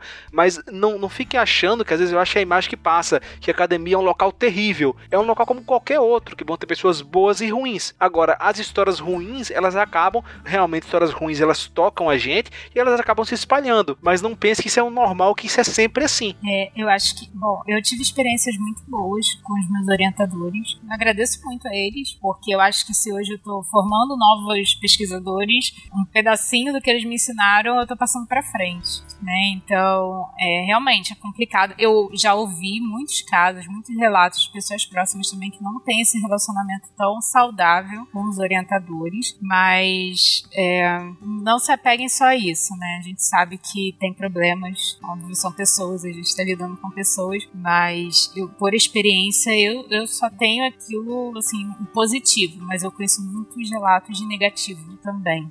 É, tá bom. Então, temos aí um- uma trajetória, achei interessante. Quero fazer uma qualificação por semestre, porque o Marcel tá indicando.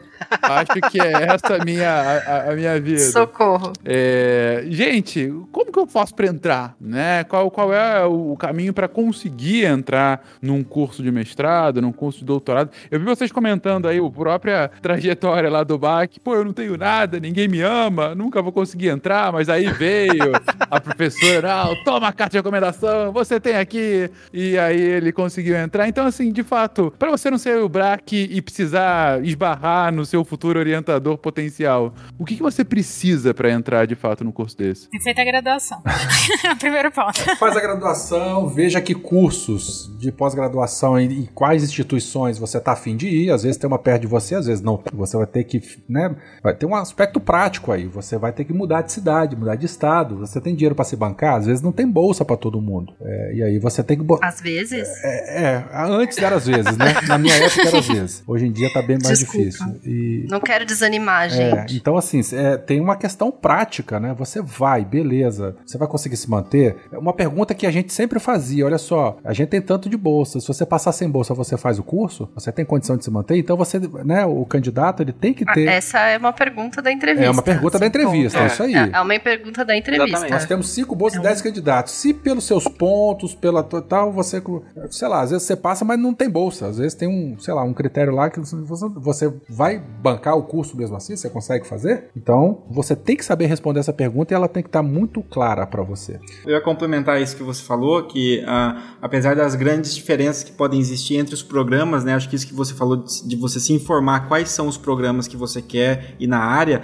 e além disso, a linha de pesquisa, né, as linhas de pesquisa que você tem ali, porque muitas vezes você fala assim, ah, o meu sonho é fazer ah, o mestrado em farmacologia, por exemplo, mas aí você quer ir naquela instituição X, mas lá na instituição X eles trabalham farmacologia do medicamento X, dos anti-inflamatórios, dos medicamentos do sistema cardiovascular. E a sua vontade era trabalhar com farmacologia do sistema nervoso central, por exemplo. E aí isso é uma linha de pesquisa que tem em outra universidade, né? Aí você vai ter que ir para outra instituição, né, que tem essa linha de pesquisa. Isso, perfeito.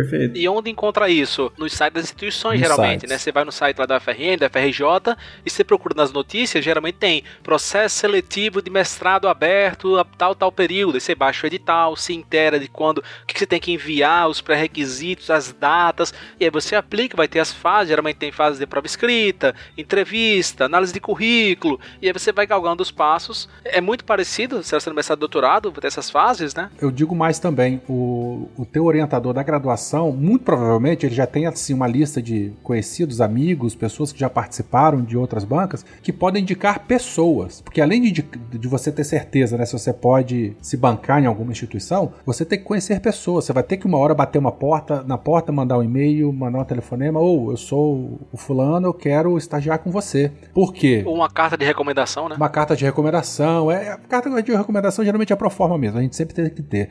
Mas assim, é importante que você conheça os professores, às vezes não fisicamente, mas entre na página dos programas, veja quem são os professores, que tipo de trabalho eles realizam, que- quais os- as monografias que, que, que- ou dissertações que ele já orientou. É do seu interesse, né? Ele trabalha com algo que você gostaria de trabalhar também. Isso é muito importante também, você chegar lá e saber quem são as pessoas. Porque isso também será cobrado, você também será questionado disso na tua, na tua seleção. Muito provavelmente, né? Na tua entrevista de seleção, eles vão perguntar alguma coisa nesse sentido. E o primeiro processo seletivo é você conseguir se inscrever, porque, ó, falar a verdade, é tanto edital diferente, com cada um com exigências diferentes. Alguns você tem que fazer pelo sistema da internet, outros tem que mandar documento em papel, outro tem que estar presente lá. Um você defende o projeto antes, o outro você tem, você É. entra para depois fazer o projeto. Um você precisa de carta de recomendação, outro você não precisa. Então você tem que realmente se informar especificamente com cada instituição, cada prazo e tudo mais. É uma coisa que, assim, às vezes está disponível no site, como o Marcel falou, eh, já na página principal. Às vezes você tem que entrar nos departamentos do, no site lá. Eu quero no Centro de Ciências Biológicas, no departamento X lá, eu quero ver quando que é, se informar na secretaria. Então, assim, eh, não existe um, um grande padrão, assim. Funciona mais ou menos como outros processos seletivos, concursos, né? Cada um tem a sua banca de concurso, digamos assim, a, a- também as, as seleções, as bancas de seleções para pós-graduação, ela funciona cada um à sua maneira, né? Com algumas questões que são parecidas, mas às vezes em tempos diferentes. Então, basicamente, você precisa de uma linha de pesquisa que você se interessa, saber onde que esse, esse lugar fica e se você pode se manter lá, é, se informar a respeito dos documentos que você vai precisar providenciar, ter uma ideia de como funciona o projeto, se você tem que saber construir o projeto antes ou se você vai poder construir o projeto depois, né? E se informar se você vai precisar fazer uma prova, porque se tiver uma prova escrita de conhecimento teórico, você vai ter que ver os pontos que caem nessa prova para você estudar e se preparar para essa prova. Se for uma coisa mais ampla, que você vai trabalhar mais a, a defesa do seu próprio projeto, ou e você vai ter provavelmente um processo de entrevista, como falaram aqui, que você deve ter uma noção do que, que é o programa, de como que funciona, quais são as linhas de pesquisa. Se você chegar lá todo perdido, é uma coisa muito ruim, né? Então, Se você já fez contato prévio com algum professor, isso é, é, às vezes é Perfeito. perguntado também. E o que a Elo falou, né, que ela fez, pegou disciplinas, por exemplo, então, é, num momento não passou, ou não, não, não teve, não tinha tempo hábil mesmo, nem para prestar de fato e, e entrar, então já fez algumas disciplinas antes, isso também facilita um pouco o contato, você já conhece algumas pessoas, já tem um convívio ali, muitas vezes até ali na disciplina você tem um destaque na disciplina como aluno especial, e aí você acaba chamando a atenção do professor e fala, poxa, você, né, tá indo tão bem nessa linha, de, nessa área, que é a minha que eu tô dando aula, e que é também a minha linha de pesquisa, você tem interesse em, em trabalhar com isso, quem sabe, né, quando você entrar, então são várias formas, né, mas acho que gira em torno de tudo isso que a gente tem falado aqui. Uma coisa que a gente não comentou, mas que muita gente tem medo é do inglês também, que nessas seleções, eu acho que todas elas devem ter alguma prova de inglês. E essa prova de inglês, ela também não tem um modelo único.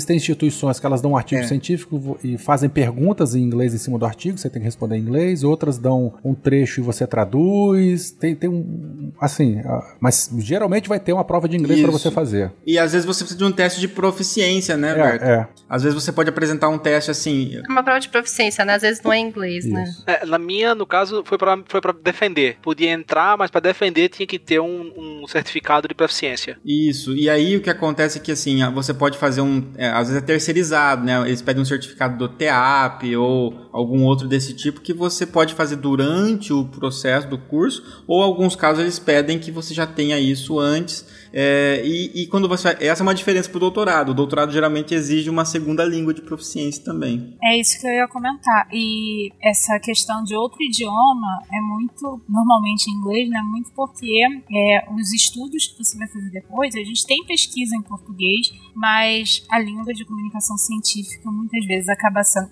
da maioria das áreas, sei que tem algumas áreas, por exemplo, química, o pessoal trabalha muito no alemão e outras línguas mais alternativas, mas é, a língua né, de comunicação acaba sendo o inglês. E eu só queria apontar duas coisas é, em relação ao processo seletivo, essa questão de você procurar antes, conhecer o que, é o programa, qual é a linha de pesquisa, usar. Dica! dica para passar em, em processos seletivos. Não que para passar, mas que dão alguns pontos extras. Você conhecer e mostrar que você conhece o programa, que você fez essa investigação, que você talvez já teve esse contato inicial com o teu potencial orientador, que você consegue posicionar seu interesse de pesquisa dentro daquela linha do programa, isso é muito bom, né? Assim, mostra que você já teve assim uma iniciativa anterior para, é, antes mesmo de ser aluno, você já está interessado em vivenciar experimentar o que aquele programa tem a oferecer. E só criando um gancho com o que o Marcelo falou lá atrás, é, o processo em si entre de seleção do mestrado e do doutorado ele acaba tendo essas mesmas é, características, mas o nível de avaliação de quem está se candidatando ao mestrado para quem está se candidatando ao doutorado ele vai ser diferente. Que eu acho que eu não comentei antes, mas assim, no mestrado a gente está fazendo aquela introdução à pesquisa, né, explicando para os alunos o que que é pesquisar. E no doutorado a gente já está querendo formar pesquisadores, né? Então o nível de exigência que a gente vai ter para alunos de doutorado vai ser maior. Para um aluno de mestrado a gente pode relevar algumas questões, talvez é, metodológicas, algumas coisas que ele ainda não tem conhecimento, até mesmo em relação ao projeto, ele não sabe construir exatamente o que é um projeto de pesquisa, mas quando a gente está avaliando alunos de doutorado, a gente já precisa ter uma, assim, um critério um pouco mais rigoroso em relação a isso. A gente espera que aquele aluno ele já aprendeu algo no mestrado, né, já está vivenciando, né, se ele passou pelo mestrado, porque tem a opção também de você pular diretamente da graduação para o doutorado, mas é, avaliar o quanto de pesquisa ele já está conseguindo desenvolver e o que, é que ele pretende fazer a partir daquele momento, né, para daqui à frente virar um doutor e formar novos pesquisadores. Alô, pessoas! Olha eu aqui de novo para mais um momento Cambly, interrompendo a aula, interrompendo a pesquisa desse momento vida acadêmica que estamos falando aqui. Eu venho trazer para vocês um trechinho da minha aula com a Larissa Oliveira. Sim, esse nome é bem brasileiro, porque os pais da Larissa eram brasileiros, ou são brasileiros, mas a Larissa é americana. E a gente teve uma conversa super legal, porque ela, na verdade, está estudando para fazer medicina, ela tá fazendo residência já, se não me engano, tá perto de fazer residência, e eu perguntei se ela tem interesse em seguir a vida acadêmica, principalmente porque no caso dela, com relação à medicina, muitas vezes as pessoas estão ali para fazer a faculdade e só a faculdade pronto, né? Assim, só a faculdade, muitas aspas nisso, mas uh, vão seguir outra carreira. E como é que seria se ela teria interesse em seguir na carreira acadêmica? Então, olha esse trechinho que eu guardei aqui para vocês. I'm a pre-medical health studies and public health major. Oh, that's amazing. That's really cool. And do you mind if I ask you, you know, do you think about going into academic career or you're just focused on your med school and you're going to be a doctor and that's it? I feel like it's very fulfilling to teach. I right now I teach English and before I was on Cambly I was also teaching and to see the growth of my students and you know the improvement was something that was very fulfilling. So I do think that I will go into, you know, the academics eventually. Muito legal, né? Deu para entender que ela pensa em entrar para academia. Achei muito bonitinho, porque o que dá essa vontade nela é ver o crescimento dos alunos, já que ela tem experiência hoje dando aula de inglês. Adorei. E aí, é, eu resolvi. Eu, na hora que eu comecei a falar, me embananei um pouco ali com o meu inglês. E aí resolvi fazer uma pergunta de gramática, né? Como que eu posso construir melhor a frase? E aí eu trouxe duas opções para ela me explicar e ela me dizer qual era a melhor. Segue esse trecho agora. Nowadays we have more and more people with PhDs that are looking for a place in the academia, but mm at the same time they uh, there isn't that ma- that that many vacancies. Can I say that? Yeah, you can. You know, opportunities as well. Yeah, there there isn't much opportunity or as many opportunities. Should I say mm-hmm. there aren't as, as many opportunities or there isn't as much opportunity? Aren't as many opportunities. Então, nessa parte, eu fui perguntar, uh, porque às vezes quando a gente tá falando inglês, sai assim, meio que no automático, né? Em, em português eu falaria. Um, ah, não tem muita possibilidade, não tem muita oportunidade. E aí, uh, na hora que muita oportunidade, a gente não fala não teriam muitas oportunidades no português, né? Então, apesar de estar gra gramaticalmente correto. Então, na hora que eu comecei a falar, eu falei no singular, e aí eu falei, não, opa, eu acho que é plural, como é que funciona? E aí ela me explicou que seria, o certo seria no plural e não no singular, como eu tinha falado. Então, como vocês podem ver, foi uma aula muito gostosa, uma conversa super tranquila com a Larissa Oliveira. E é isso, pessoas. Se vocês gostaram, se vocês acharam interessante, a gente tem um código esse mês que é SciCast48OFF em que vocês podem ver, podem ter chegar até o 48% de desconto nos planos anuais. Isso significa que as aulas vão custar tipo 15 reais e um quebrado, gente. Cada aula 15 reais, isso não existe. Enfim, entrem lá no site cambly.com, Cambly, C-A-M-B-L-Y.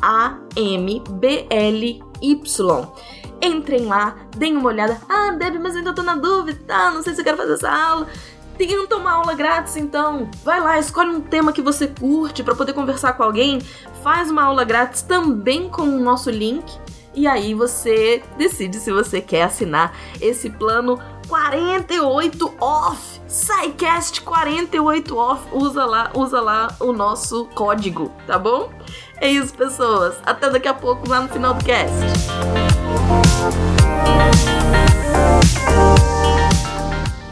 Deixa eu só comentar aqui que no, no, mestrado é desejável que você seja safo, né? Aquele aluno assim que já, se você, se você já, né, já, já publicou seu, o seu, a sua, sua monografia, já pelo menos já já submeteu e tal. Se você já demonstra uma certa curiosidade, beleza. Isso aí pro doutorado já é praticamente exigência, ou que vai te dar muitos pontos acima, é, seria muito desejável. E uma coisa que tem gente que no, no, no não entendem que é possível, né? Que outra coisa, eu não preciso, sei lá, eu participei de uma seleção, só posso terminar de outra quando essa acabar. Não, você pode aplicar para mestrado em 10 universidades diferentes, porque realmente é difícil passar. Não é assim, ah, eu sou um fracasso porque eu não passei. Não, tem muita gente que quer fazer. Alguns entram, alguns não. Então você pode aplicar para várias seleções e se passar em mais de uma, você escolhe qual que você quer ir. Você não é obrigado a entrar porque você foi aprovado. Você pode participar de várias seleções. E aí eu volto naquele mantrazinho que eu falei há algum tempo, né? Quem não chora não mama. Eu lembro quando apareceu a oportunidade para fazer o doutorado na França, eu comentei com o meu orientador, nem que eu ia fazer, eu comentei assim, você viu esse e-mail e tal? E lá eu vi, você vai fazer? Eu fiz, não, claro que eu não vou fazer. Eu tô só comentando que eu li. E ele, mas por que você não vai fazer? Eu fiz, pô, é pro mundo inteiro. Quem já viu eu passar, pelo amor de Deus. Ele fez, cara, é claro que eu quero que você fique aqui comigo, é óbvio. Mas talvez se você não fizer, você nunca vai saber se você teria passado. Talvez você se arrependa no futuro e fique você nunca vai poder saber se você teria passado se tivesse feito. Se você fizer e não passar, paciência. Tipo assim, não muda nada. Você continua fazendo mestrado aqui, vai ter doutorado comigo depois, nada vai mudar. E aí eu fiquei meio assim, eu não, não vou fazer, não, fiquei meio desestimulado, porque por mais que ele tinha, tivesse tentado me estimular, eu não tinha a menor esperança de passar. Eu fiz, ah, nunca que isso vai dar certo. Acabei fazendo e foi uma experiência fantástica. Inclusive, na última etapa, porque foram, foram seis meses com várias etapas, na última etapa, eles pagaram para todos os finalistas do mundo para ir para França, passar uma semana lá, rodaram de entrevistas com vários grupos, várias atividades. Eu tô no Instituto Curie, né, que é onde a Marie Curie trabalhou, então ver filme dela, conhecer a sala dela, enfim, todo um programa de uma semana e isso pros finalistas. Então, assim, se eu não tivesse passado, eu já tinha ganhado uma viagem para França. Uma semana fantástica, uma experiência fantástica, todo o processo. Felizmente fui aprovado e vim pra cá, mas tipo, é aquele é, é, o mantra de sempre: quem não chora não mama. Ah, eu acho que não vou passar. Ah, então faz, não vai perder nada. Se não passar, fica a experiência. Se passar, fantástico. Eu acho que, Marcel, você falou isso dos seis meses, né? Do, do, processo, processo, seletivo. Eu acho que também é uma coisa importante para todo mundo considerar, né? Porque normalmente esses processos seletivos depende muito do programa, quando que abre, enfim. Eu vou citar aqui o exemplo do meu para dar parâmetros de meses. Vai, é um programa que normalmente começa, as turmas começam as aulas no primeiro semestre do ano, em março, mas o processo seletivo começa no ano anterior, entre abril e maio. Então, assim, é um processo longo. Então, também tem que ter paciência durante esse período, né, que você está fazendo, às vezes, mais de um processo seletivo. Eu tentei duas vezes e tentei duas vezes. No primeiro ano que eu tentei, tentei três processos, três é, instituições diferentes, com três bibliografias para prova diferente. Então também, assim, tentem várias, mas com cautela, porque talvez é aquela coisa, não abraça, não precisa abraçar tanto mundo assim. Então, tome esses riscos mais conscientemente. E, e, saiba que leva um tempo. Então, comecei o processo seletivo em, em abril, no ano que eu passei, eu fui saber as respostas só em dezembro. Então, assim, é um processo longo, as coisas levam tempo.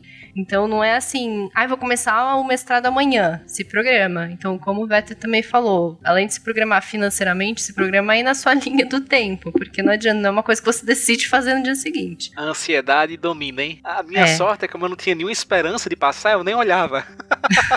Legal vocês falarem um pouquinho da, da experiência do processo, da, da, das exigências, essas dicas, né, de fato, de, de como você pode melhor se posicionar, né, para uma, uma eventual uh, entrevista, para um eventual processo, para você de fato ser selecionado, né? Mas, bom, o ponto que a gente colocou bem de leve nesse episódio é a questão da própria do financiamento, né, do financiamento seu, né, como como profissional que vai estar, tá, enfim, trabalhando nessa pesquisa, né, é, vai estar tá estudando e desenvolvendo ciência. Logo, é bom que ganhe algum dinheiro para isso, para poder comer comer, né? É sempre uma atividade humana essencial.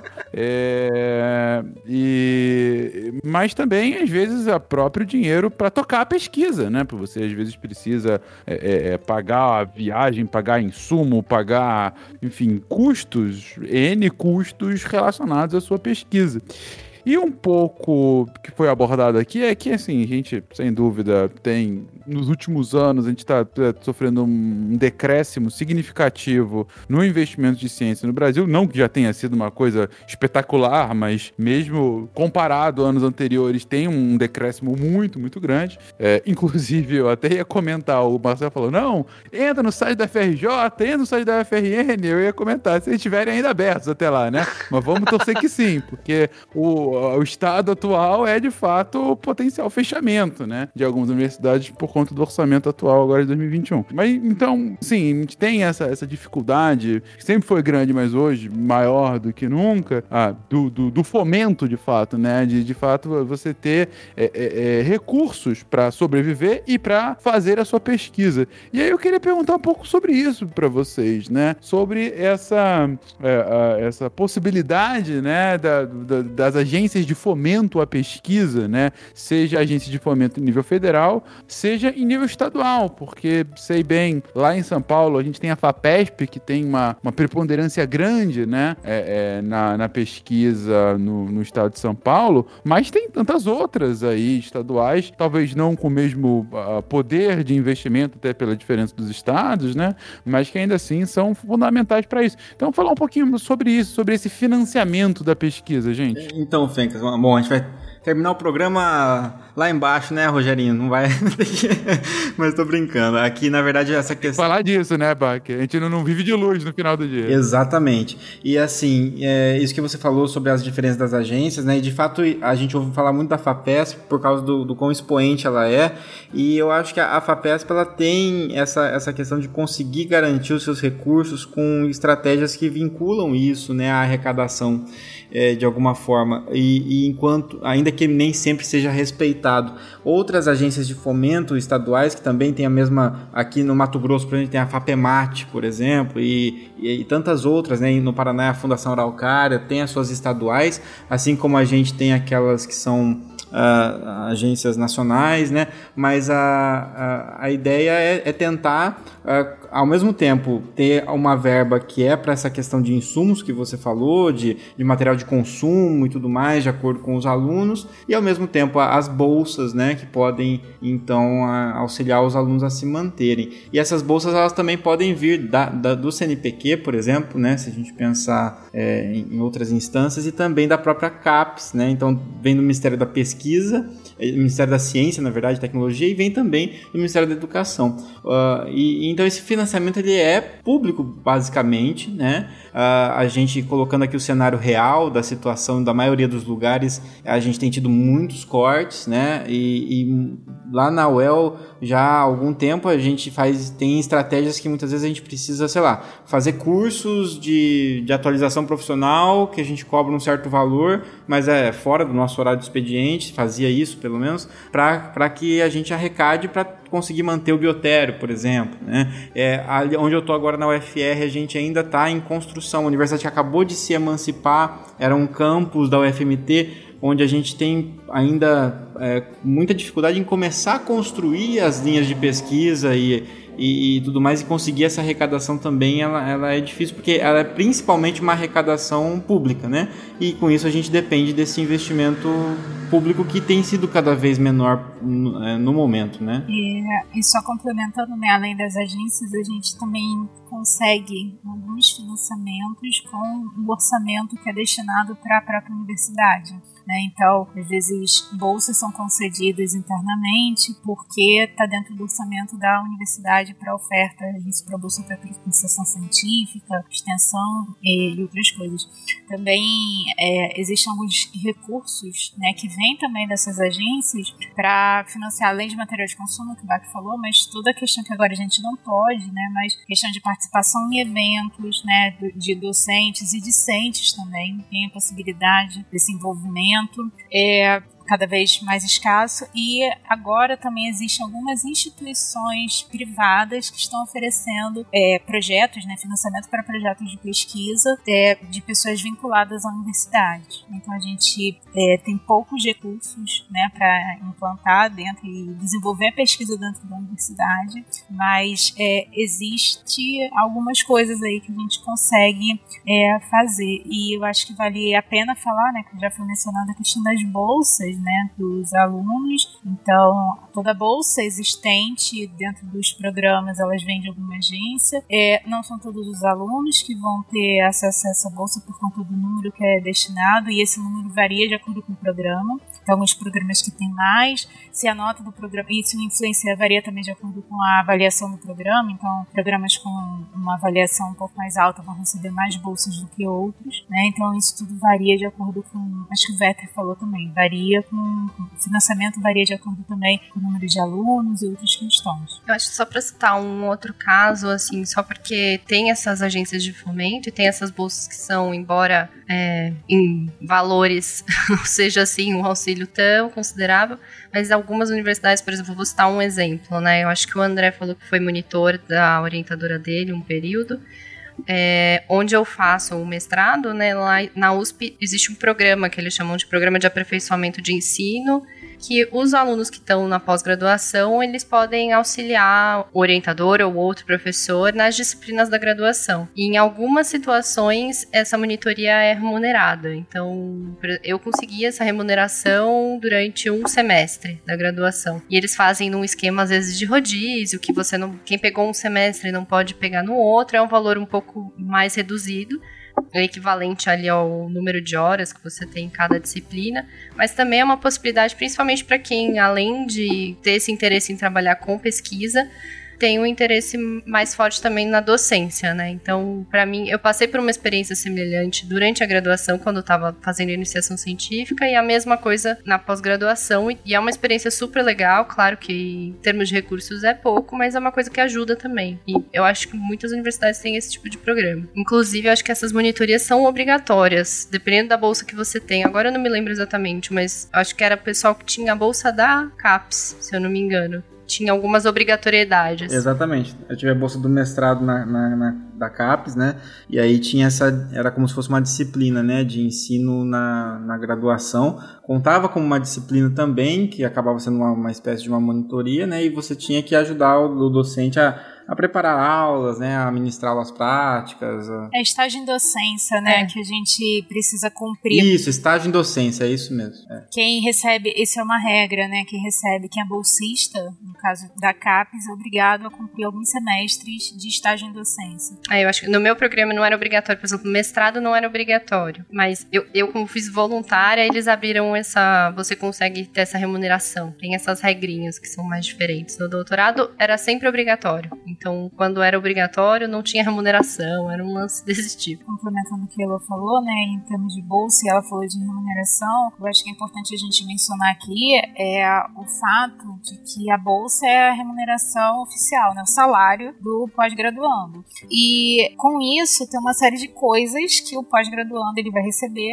mas ele, por exemplo, não pode ter outras fontes de renda além da bolsa. Né? Tem uma série de regrinhas, existem algumas exceções, acho que era caso de é, você poder ser professor, tem algumas regras, mas no geral você vive e se sustenta, seu salário é aquela bolsa. Tá? Então por isso que é tão importante que a gente acaba falando em relação aos valores. A gente sabe que são valores é, baixos, né, se comparados com às vezes o que as pessoas recebem em outros é, em outras áreas, em outras profissões, outras atividades que acabam cumprindo, mas acho que vale a gente ressaltar aqui né, a importância também da bolsa dentro da pós-graduação para aqueles que é, optam pelo recebimento dela, ou é a oportunidade também que tem de recebimento da bolsa para realizar a, o seu curso.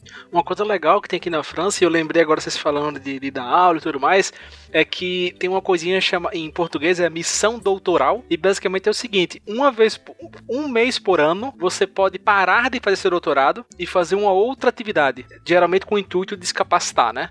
E aí você ganha por isso. E aí é muito legal, porque tem gente que vai trabalhar com criança, tem gente que vai trabalhar com divulgação científica, tem que vai trabalhar na parte de patentes, tem que vai trabalhar na parte de inovação, vai pro mercado, vai dar aula, vai organizar evento. Nos dois anos que eu fiz minha missão doutoral, eu organizei uma conferência internacional, mas eu consegui fazer que eu tivesse uma segunda missão doutoral, que foi os períodos que eu dei aula na Sorbonne, né?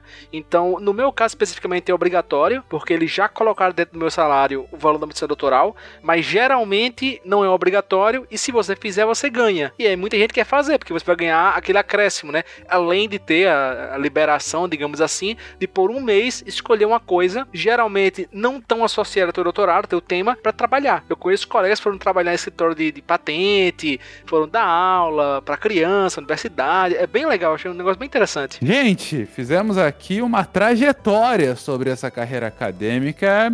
Não falamos da pesquisa em si depois de toda essa trajetória, até porque ia ficar um cast muito longo. A gente falou das pesquisas que você vai fazendo ao longo dessas titulações, né? Desses degraus que você vai subindo, dos muitos caminhos que você pode tomar.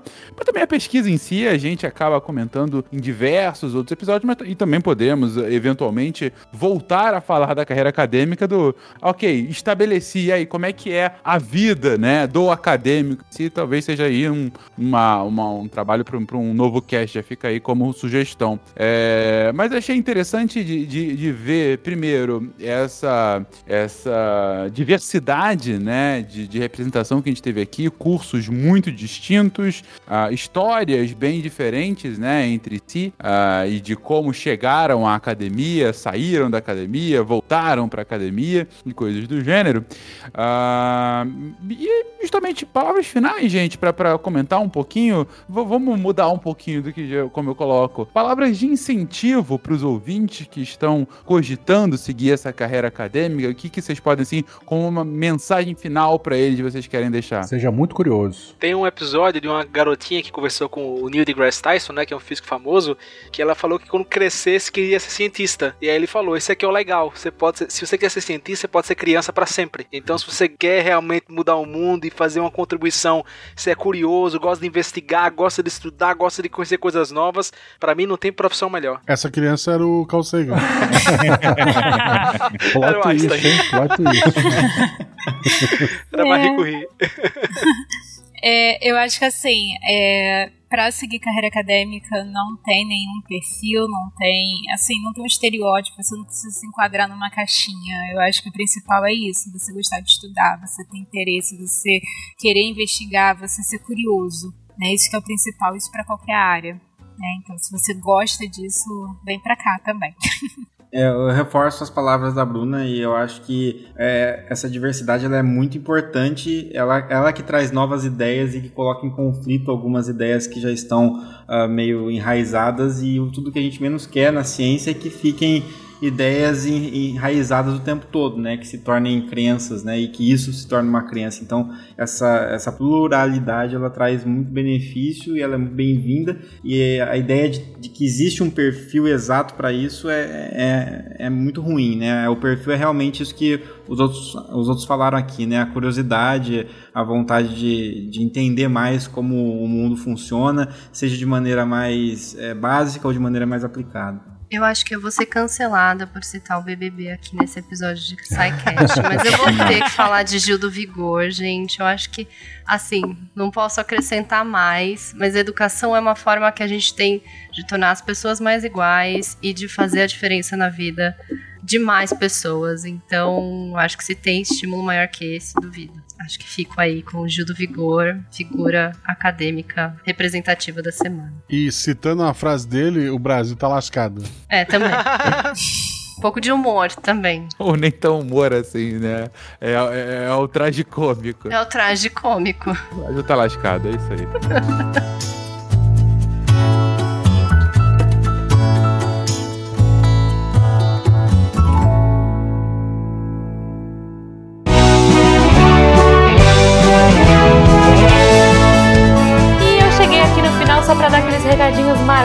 agradecer a todos vocês, nossos patronos que fazem a ciência divertida, que a partir de um real pelo PicPay, Padrim ou Patreon ajudam a gente e ajudam o projeto a continuar. Eu gostaria de dizer que se vocês quiserem trocar ideia com a gente naquele Fala Que Eu Discuto, é no contato arroba Se for pelas redes sociais, arroba Portal Deviante no Twitter e no Instagram. E, claro, o jeito que a gente mais gosta é aqui pelo post mesmo. Você clica no site do Deviante, entra no episódio de hoje, rola até o final lá e coloca o seu GIF, sua dúvida, sua sugestão, e a gente vai uh, trocar ideia com você, tá bom? Os participantes estão sempre de olho aí pra interagir. Eu queria agradecer também ao Cambly, que uh, apoia a gente também, que tá aqui agora nesse novo formato. Eu espero que vocês gostem. A gente tá fazendo com muito carinho. Eu e a Debbie agora nós estamos nos revezando aí. Eu tô achando uma experiência muito divertida, muito gostosa. Espero que vocês gostem também e que isso inspire vocês a, quem sabe, trocar ideia aí com os professores que a gente tá falando. E se a gente tá recomendando, gente, é porque eles são gente boa, eles são divertidos e vocês vão adorar conhecer, tá?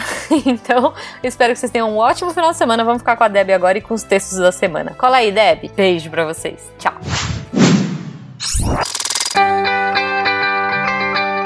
Quem lê os textos da semana põe o dedo aqui que já vai fechar. Eu li! Que maravilha, anime! E aí? O que, que você achou? Tá muito bom, né? Vamos lá. Segunda, teve texto do Thiago Dias, uma resenha, A Terra Inabitável. Assim, né? É, Thiago sempre fala de matemática e tal, mas dessa vez ele, ele fez um livro aí, ele resenhou um livro, tá bem bom. tá muito bom mesmo, gente. Terça-feira teve Games no Lab, minha série favorita que os outros redatores não me escutem. O Augusto César escreveu sobre Mofo, uma família bizarra, terror em primeira pessoa e água sanitária. Como dá pra ver, a gente vai, ele vai falar a ciência que ele vai trazer no jogo dessa vez é biologia. Quarta-feira, Nini. Quarta-feira teve texto da Samantha Martins.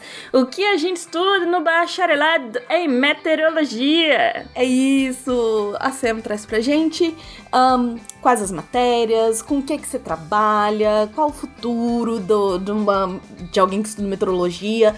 Tá muito, muito, muito legal. Quinta-feira teve texto incrível, simplesmente incrível, do João Paulo como o remédio mais caro do mundo coloca Adam Smith, Peter Singer e Theodore Friedman para cair na porrada.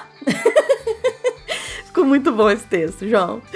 Sexta-feira, anime. Sexta-feira tem mais um texto do Lene Machado. Esse texto do Lene, assim, sempre muito bom, né? Então vale a pena. Embalagem inteligente de alimentos, informação, ciência e biossegurança. Lene arrasa toda vez e dessa vez ele explodiu minha cabeça falando sobre embalagens inteligentes. Excelente. Todos esses textos você encontra em www.deviante.com.br. E se você tem interesse em se tornar um redator deviante, é só mandar uh, e-mail para contato@saicast.com.br. Aqui é a Debbie Cabral, editora do portal Apagando a Luz da Torre Deviante. E anime!